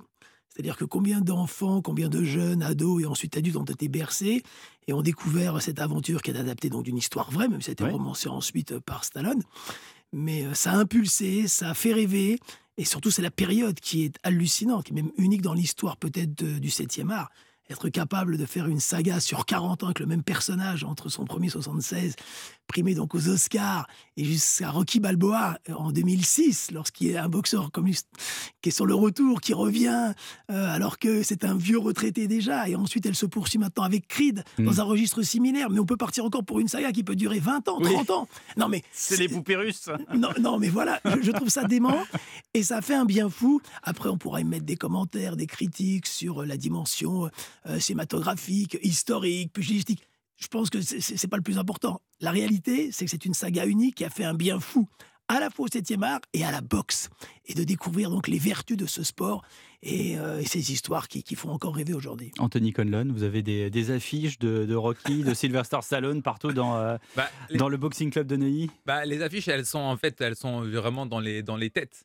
Parce que si on demande en fait à- au grand public en fait euh, euh, qui connaissent des champions français, ils en connaissent pas. Bah, ils en connaissent pas. Et voilà, Ah tout ouais. simplement. Mais Ou peu, vraiment, ouais. ou, ou très très peu, ou ils remontent peut-être à Marcel Cerdan, ou euh, parce qu'il y a la connexion aussi avec Edith Piaf. Mais en fait, euh, Rocky, il est rentré dans l'imaginaire de tout le monde. Et tout le monde s'est imaginé faire du shadow dans sa salle de bain. Et justement. euh, Alors, faire, du, faire du shadow, il va falloir qu'on m'explique. Ouais, donc euh, faire des mouvements de boxe, des combinaisons de boxe euh, en, se- en se pensant le champion du monde à la Rocky, Voilà. j'ai envie de dire. Parce que Shadow, euh, on explique donc c'est l'ombre en anglais, donc boxer contre son ombre. Ouais. C'est comme ça, donc, et tout le monde s'éduque, s'entraîne devant une glace en faisant de- des mouvements. Je- juste, si vous permettez bien, euh, un, un élément qui est intéressant, aux États-Unis, Stallone, auprès des champions, des plus grands boxeurs, que ce soit De La Hoya, Roy Jones, Tyson, Holyfield, tous ces noms qui parlent à, tous les publics, a un impact extraordinaire et Stallone fait partie de ces champions. C'est-à-dire que ces énormes stars le considèrent comme un des leurs. Alors que- Et il a été même introduit au Hall of Fame à sa manière. Donc c'est vous dire l'impact qu'a Stallone, lui qui est juste un personnage de fiction, Oui, dans mais- le monde de la boxe, Mais dans alors, l'histoire. d'ailleurs, pour qu'on soit parfaitement clair, Stallone, il sait boxer ou pas du tout? Ou est-ce que c'est que du cinéma? Ah non, il sait boxer. Ouais. Ah non, mais ça, jamais Ah, été un mais- champion. Non, mais, Non, mais ça, non, mais je sais bien, mais il sait quand même. Mais il s'est entraîné. Voilà. Ah non, mais il- il- c'est mais il très s'est entraîné pour le film ou c'était une passion d'avant? Non, non, il, il a toujours aimé cela. Il a toujours aimé Ah ça. oui, non, non, mais il aime cela. Maintenant, il n'a pas, euh, il n'aurait pas pu être un champion, ça on ne sait pas, mais simplement, ce qu'il fait, c'est exemplaire. Il s'entraîne comme il faut. Il a un corps d'athlète. Il a pris des leçons. Il, euh, a pris la leçon avec son entraîneur. Donc non, non, ça c'est tout à fait euh, authentique. Mehdi Ligné, vous qui êtes l'auteur de Rocky et les mythes de la boxe, justement, Jean-Philippe Lustig citait euh, Tyson et les autres. Est-ce que c'est vrai que d'une certaine manière, bah, euh, euh, Stallone et son personnage de Rocky ont pris la main mise pratiquement sur tous ces champions? Oui, il est reconnu par tous les grands champions. D'ailleurs, il y a- même des vrais champions qu'on croise dans, dans Rocky. On croise Oui. euh, Roberto Duran, par exemple. euh, On croise euh, Joe Frazier, etc. D'ailleurs, Stallone a voulu faire des combats, enfin, dire pour ce film, monter des combats avec des vrais boxeurs. Il s'est rendu compte que bah, il, tenait pas la marée, donc il été obligé de faire venir plutôt des, des, des acteurs. Par exemple, pour le Rocky 3, c'était Frazier qui était prévu. Et euh, bon, bah, il, a fait un essai. Il a dit qu'il était- il avait l'impression d'être dans une cage avec un tigre. Donc, euh, c'était pas possible. Donc, du coup, il a engagé Mr. T, qui lui était lui aussi un comédien, en fait. Voilà. Ouais, parce que sinon ça tape trop fort. C'est quoi? Qu'est-ce qui se passe? Bah, ça tape trop fort, oui, il peut pas suivre le rythme, etc. Il a eu des côtes cassées, je crois, sur ces effets-là, donc euh, non, non, c'était pas possible. On fait plus du cinéma comme ça aujourd'hui. Non, mais lui, il voulait, il voulait essayer quelque chose de le plus proche de la réalité. Bon, ben voilà, il lui a dit, vas-y, tape pour de vrai, et euh, voilà, ça, ça s'est mal fini, en fait. Anthony Ouais, Cannell. non, il faut que ce vomir soit- dans les toilettes. Il faut que ce soit réel, mais pas trop réel aussi. ça reste du cinéma. Et d'ailleurs, là, je, juste euh, sur un point de vue euh, un peu technique, c'est vrai que pour le coup, euh, le côté euh, ciné- cinématographique du, film fait qu'aussi ça encourage aussi pas forcément la meilleure des techniques. Euh, et il y a un grand travail, mais c'est vraiment qu'il y ait des, ch- des échanges et le fait d'accepter énormément, énormément les coups, de mettre de 3 KO de suite. Et donc, euh, c'est là où il faut pouvoir corriger parfois un petit peu simplement. Vous voulez le dire fait- que ça donne des mauvaises idées pour Ah, les gamins faut, dans ouais. les écoles, après dans les cours de récréation et euh, en dehors des bahuts Et qu'il faut corriger et parfois juste remettre sa garde au bon endroit. Jean-Philippe Lustig Oui, non, mais c'est vrai, donc euh, on, on est dans l'excès. Mais euh, pour aller dans le sens toujours de son professionnalisme, de son approche la plus authentique possible, Stallone fait donc le Rocky Balboa, qui est hein, l'histoire de, de- donc c'est le, le sixième. Et euh, le, combat se déroule au Madison Square, bon Madison pas du tout, au MGM Grand de Las Vegas. Pourquoi je vous raconte ça? Parce que j'y ai assisté. Nous sommes en novembre 2005. Mhm. Il y a un championnat du monde donc de Bernard Hopkins qui va disputer un, un- un nouveau titre mondial. Euh, à l'époque, il est champion du monde des poids moyens. La pesée officielle du combat se déroule la veille du combat. On est au MGM Grand, cette salle de spectacle est une sorte de Bercy intégrée à l'hôtel MGM de Las Vegas. Oui, oui, qui est une salle de spectacle où Voilà. il y a des, des chanteurs qui viennent. Exactement, voilà. et, et- et surtout beaucoup de combats de boxe aussi depuis son inauguration en 1993. Foreman y a boxé. Et qu'est-ce qui s'est passé? Je, je- je retourne après la pesée donc officielle parce que je suis envoyé par un des médias et je dois envoyer des éléments, notamment euh, une interview et puis un plateau que j'ai fait. Et je reviens dans la salle. Elle est coupée en deux et là il y a un tournage et je ne sais pas ce qui se passe. Grâce à mon accréditation, je, je suis sur le tournage Oui. et je découvre la conférence de presse et la pesée du film de Rocky Balboa. Mais c'est génial. Et, et il s'était entouré à la fois donc de boxeurs. N'oublions pas qu'il y a eu un adversaire de Roy Jones qui joue dans le film, qui a été un champion du monde en poids mi-lourd, qui est son adversaire. Il a utilisé la presse américaine qui était avec moi durant la pesée, qui cette fois avait changé de badge et devenaient les journalistes officieux du film. Mhm. Et donc il a reproduit la même séquence avec les mêmes acteurs. Et moi j'ai assisté à tout cela. Et Vous, a- vous auriez presque pu être dans le film, Jean-Philippe. Oui, presque. Mais non, mais bon, non, non, Vous mais dû l'anecdote. vous incruster. oui, quelque part. non, mais c'était impressionnant. Et il faut continuer dans, dans cette anecdote plutôt savoureuse. Il va venir en France lancer le film. Il sera à l'hôtel Ritz. Ouais. Et, et d'ailleurs, après, je m'occuperai de la promo, etc. Et je le rencontrerai à, à nouveau. Et, et rencontrerai aussi son homologue, en l'occurrence celui qui faisait la version française. Ah oui, le doublage. Et le doublage. Et les deux se rencontrent toujours à la conférence de presse. Enfin bon, c'était assez extraordinaire. Et rencontrer Stallone, oui, c'est vrai, ça fait rêver. Mais là, là, Creed 3, il n'y a plus Stallone, donc euh, c'est quand même euh, c'est- un manque, non, euh, Mehdi Ligné? Oui, euh, apparemment. euh, Enfin, j'ai pas encore vu le film, mais évidemment, il n'est pas à l'affiche. Et je pense qu'il y a eu un petit euh, contentieux entre entre Ah. la réalisation et Stallone, qui apparemment développerait aussi des, des projets euh, Bah là- parallèles. Oui, parce que là, en plus, il, une série, il, il sort dans un, il, il sort à peu près au même moment dans un autre film qui a rien à voir, justement, où il joue le rôle d'un truand. voilà, donc ça n'a plus rien à voir. Il est producteur du Non, non, film, est- cela dit, hein, je crois savoir. Pense que oui, mais euh, il y a des projets de, de préquels, par exemple, sur une série qui parlerait de l'enfance de Rocky. euh, Il y a- a, a d'autres, il y a d'autres sujets comme ça qui sont développés. Je ne sais pas où c'en est euh, au niveau de la, production, mais voilà, il y a toujours tout un bouillonnement autour de Rocky, quoi. C'est- Ça Bon. s'arrête jamais. En attendant, la boxe, euh, Rocky, c'est une chose, puis la boxe en France, en est une autre. On va en parler aussi parce que c'est le sujet du jour. J'ai l'impression, Anthony Conlon, que, que la boxe est devenue un peu tendance. C'est-à-dire que même la jante féminine euh, qui, euh, avant, avait peur de, se casser le nez, hein, tout simplement, bah, maintenant, on, vient, euh, non pas sur des talons de 14 cm, mais euh, parce que je vais encore recevoir des mails de vous êtes misogyne, vous êtes ceci, vous êtes cela, euh, vous avez donc aucun égard, etc. Mais non, effectivement, hein, je crois que ça devient un truc très, très tendance. hein. Ah, c'est très tendance. ça fait déjà quand même peut-être 5-10 ans que ça se développe quand même très bien en France, que ça reprend. Parce qu'il quand même, il faut savoir. Il y a eu une période de, de, down bah, Il y a une période où déjà, c'était plus un, un, sport montré à la télé. Mmh. c'était vraiment réservé à vraiment un microcosme. C'était presque un sport de niche, quoi. Complètement. Et mmh. puis c'était un, c'était un sport qui restait quand même un sport dit de quartier. Mmh. On ne trouvait pas des salles de boxe, ou très rarement à l'intérieur de Paris, ou peut-être qu'il y en avait 3-4. Mais les salles de boxe, elles étaient vraiment dans, dans les banlieues. Et maintenant, on a 10, 15 salles à Paris et ça se développe de plus en plus. Et comment est-ce que vous expliquez ça? Ah ben c'est qu'il y a eu vraiment déjà une, évolution, une adaptation de la boxe, des entraîneurs, des salles qui ont aussi accepté de faire beaucoup plus de la boxe pour les enfants, ce qu'on appelle la boxe éducative, euh, d'intégrer et de réfléchir au fait de mieux intégrer en effet les femmes qui maintenant font, sont le tiers du nombre de licenciés. Donc, euh, sur 60 000 licenciés en France, il y en a 20 000 qui sont, qui sont des femmes. Euh, et, notamment aussi le fait quand même que la boxe, dans ce côté tendance, soit devenue aussi la boxe un peu chic. Mmh. Moins la vertu compétitive que aussi plus la vertu, je viens pour un équilibre mental, physique, et, et les gens découvrent que c'est un sport qui est très complet euh, aussi. Jean-Philippe Lustig. Oui, ce qui est intéressant, c'est la différence qu'il y a entre le manque de médiatisation de la boxe sur un plan de niveau de performance. Des champions peu, peu éclatants ou peu connus, et manque de popularité et manque de visibilité pour les médias et pour le public qui ne sait pas qui est le champion du monde en dehors de quelques spécialistes, ou quand, quand aura lieu C'est la même chose pour le ski ou pour euh, deux, trois choses. Oui, quand même, mais, hein. mais, le, problème de la boxe, c'est qu'elle est un peu confuse. Au biathlon. Euh. oui, enfin, il y a eu un champion Martin Fourcade qui a rayonné. Bon, après, euh, oui. Oui, non, mais c'est vrai, mais simplement, la, la, boxe, on, a du mal à savoir parce qu'il n'y a pas un calendrier établi de compétition, parce qu'on ne sait pas quel est le prochain match. Yoka, qui aurait dû être la star, incontesté, incontestable. On a vu ce demi-échec, pour ne pas parler d'un échec total en espérant qu'il puisse gagner et repartir. À quel moment?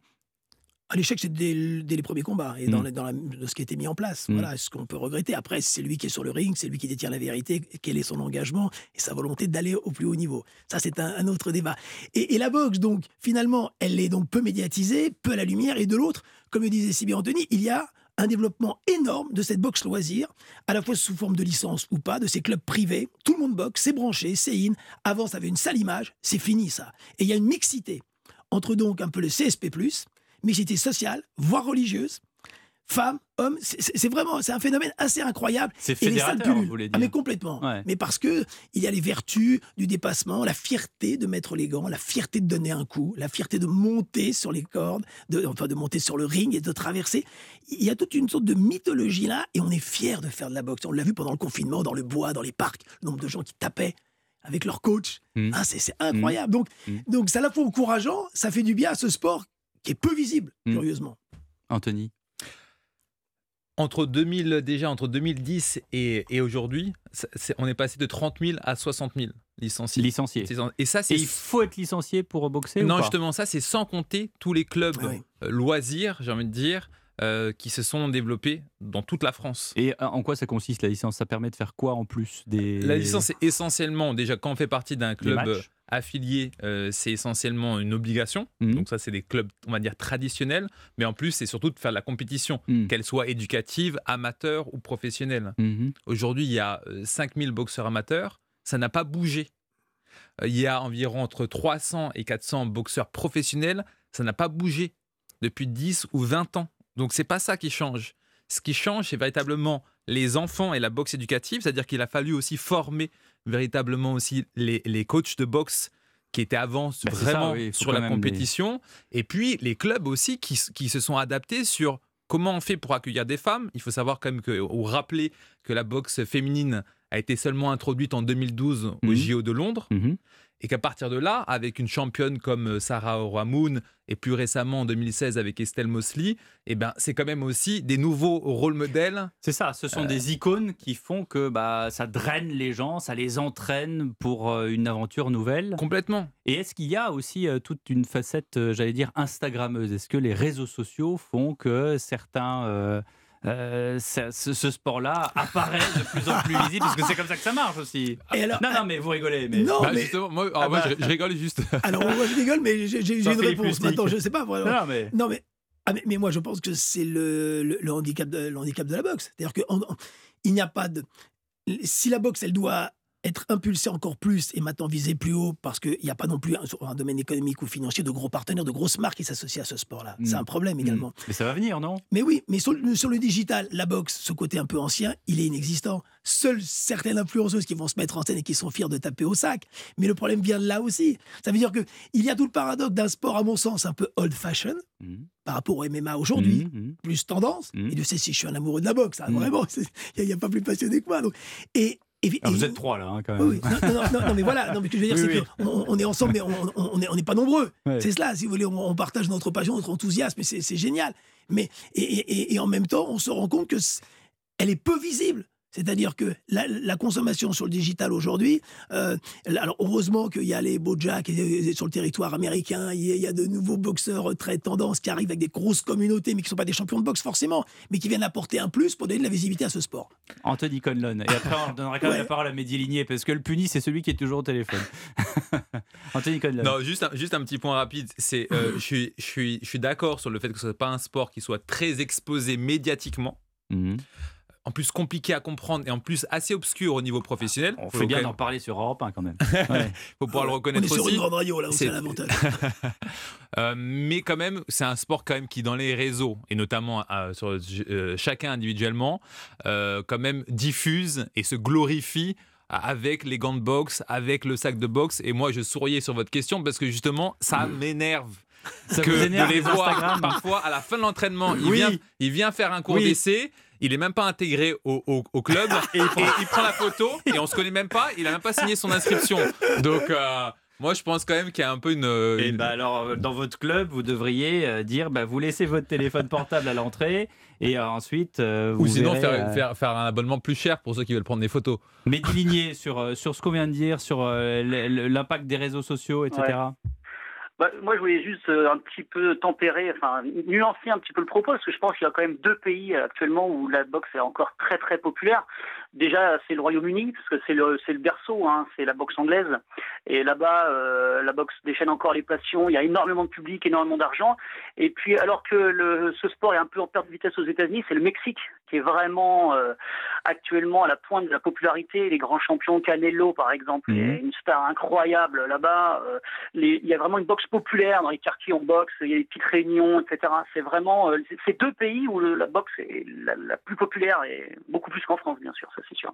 Ouais, et alors, qu'est- qu'est-ce qu'on pense de, de, de cette, euh, cette suspicion que la boxe pourrait être menacée d'être supprimée de la compétition par le CIO des Jeux Olympiques en Paris Ouais. 2024 Oh là là, alors ça c'est une histoire. Ça, c'est- euh, Ouais, Ouais, c'est la boxe amateur, là. Ouais. Ouais, on parle de la boxe amateur, là. En fait, il y a eu tellement de magouilles, d'injustices, parce que c'est un système de vote. Quand il n'y a pas de chaos, c'est des juges qui votent. Et bon, il y a eu des scandales de corruption euh, assez lamentables et qui ont vraiment entaché l'image de la boxe. Et donc, euh, ben, le CIO veut plus de, de ça. Et on parle en effet de supprimer, euh, supprimer la, la boxe Mhm. aux Jeux Olympiques.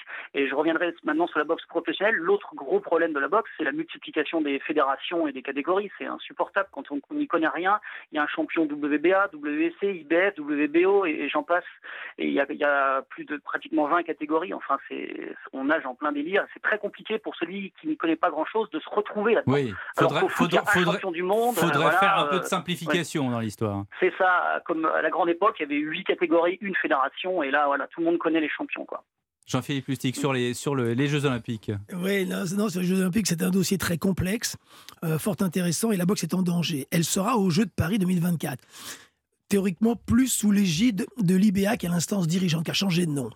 Voilà, euh, Kratsev, le président de cette fédération, est russe. Il est, c'est un soutien de Poutine et il y a le financement également de Gazprom. Il y a donc toute une dimension politique qui fait qu'elle est en difficulté. Euh, il a été élu dans des conditions un petit peu particulières. Et si on est arrivé à cet extrême, c'est que malheureusement, depuis 20 ans, et je vais dans le sens de ce que dit Mehdi, il y a eu dans tous ces sports de, de jugement à jugement humain, comme dans le patinage, des décisions très malheureuses. Souvenons-nous du drame qu'a connu Alexis Vastine, notre champion entre 2008 et 2012, avec les conséquences dramatiques que quand il a été volé. Et donc, euh, l'influence des juges, achetés, etc.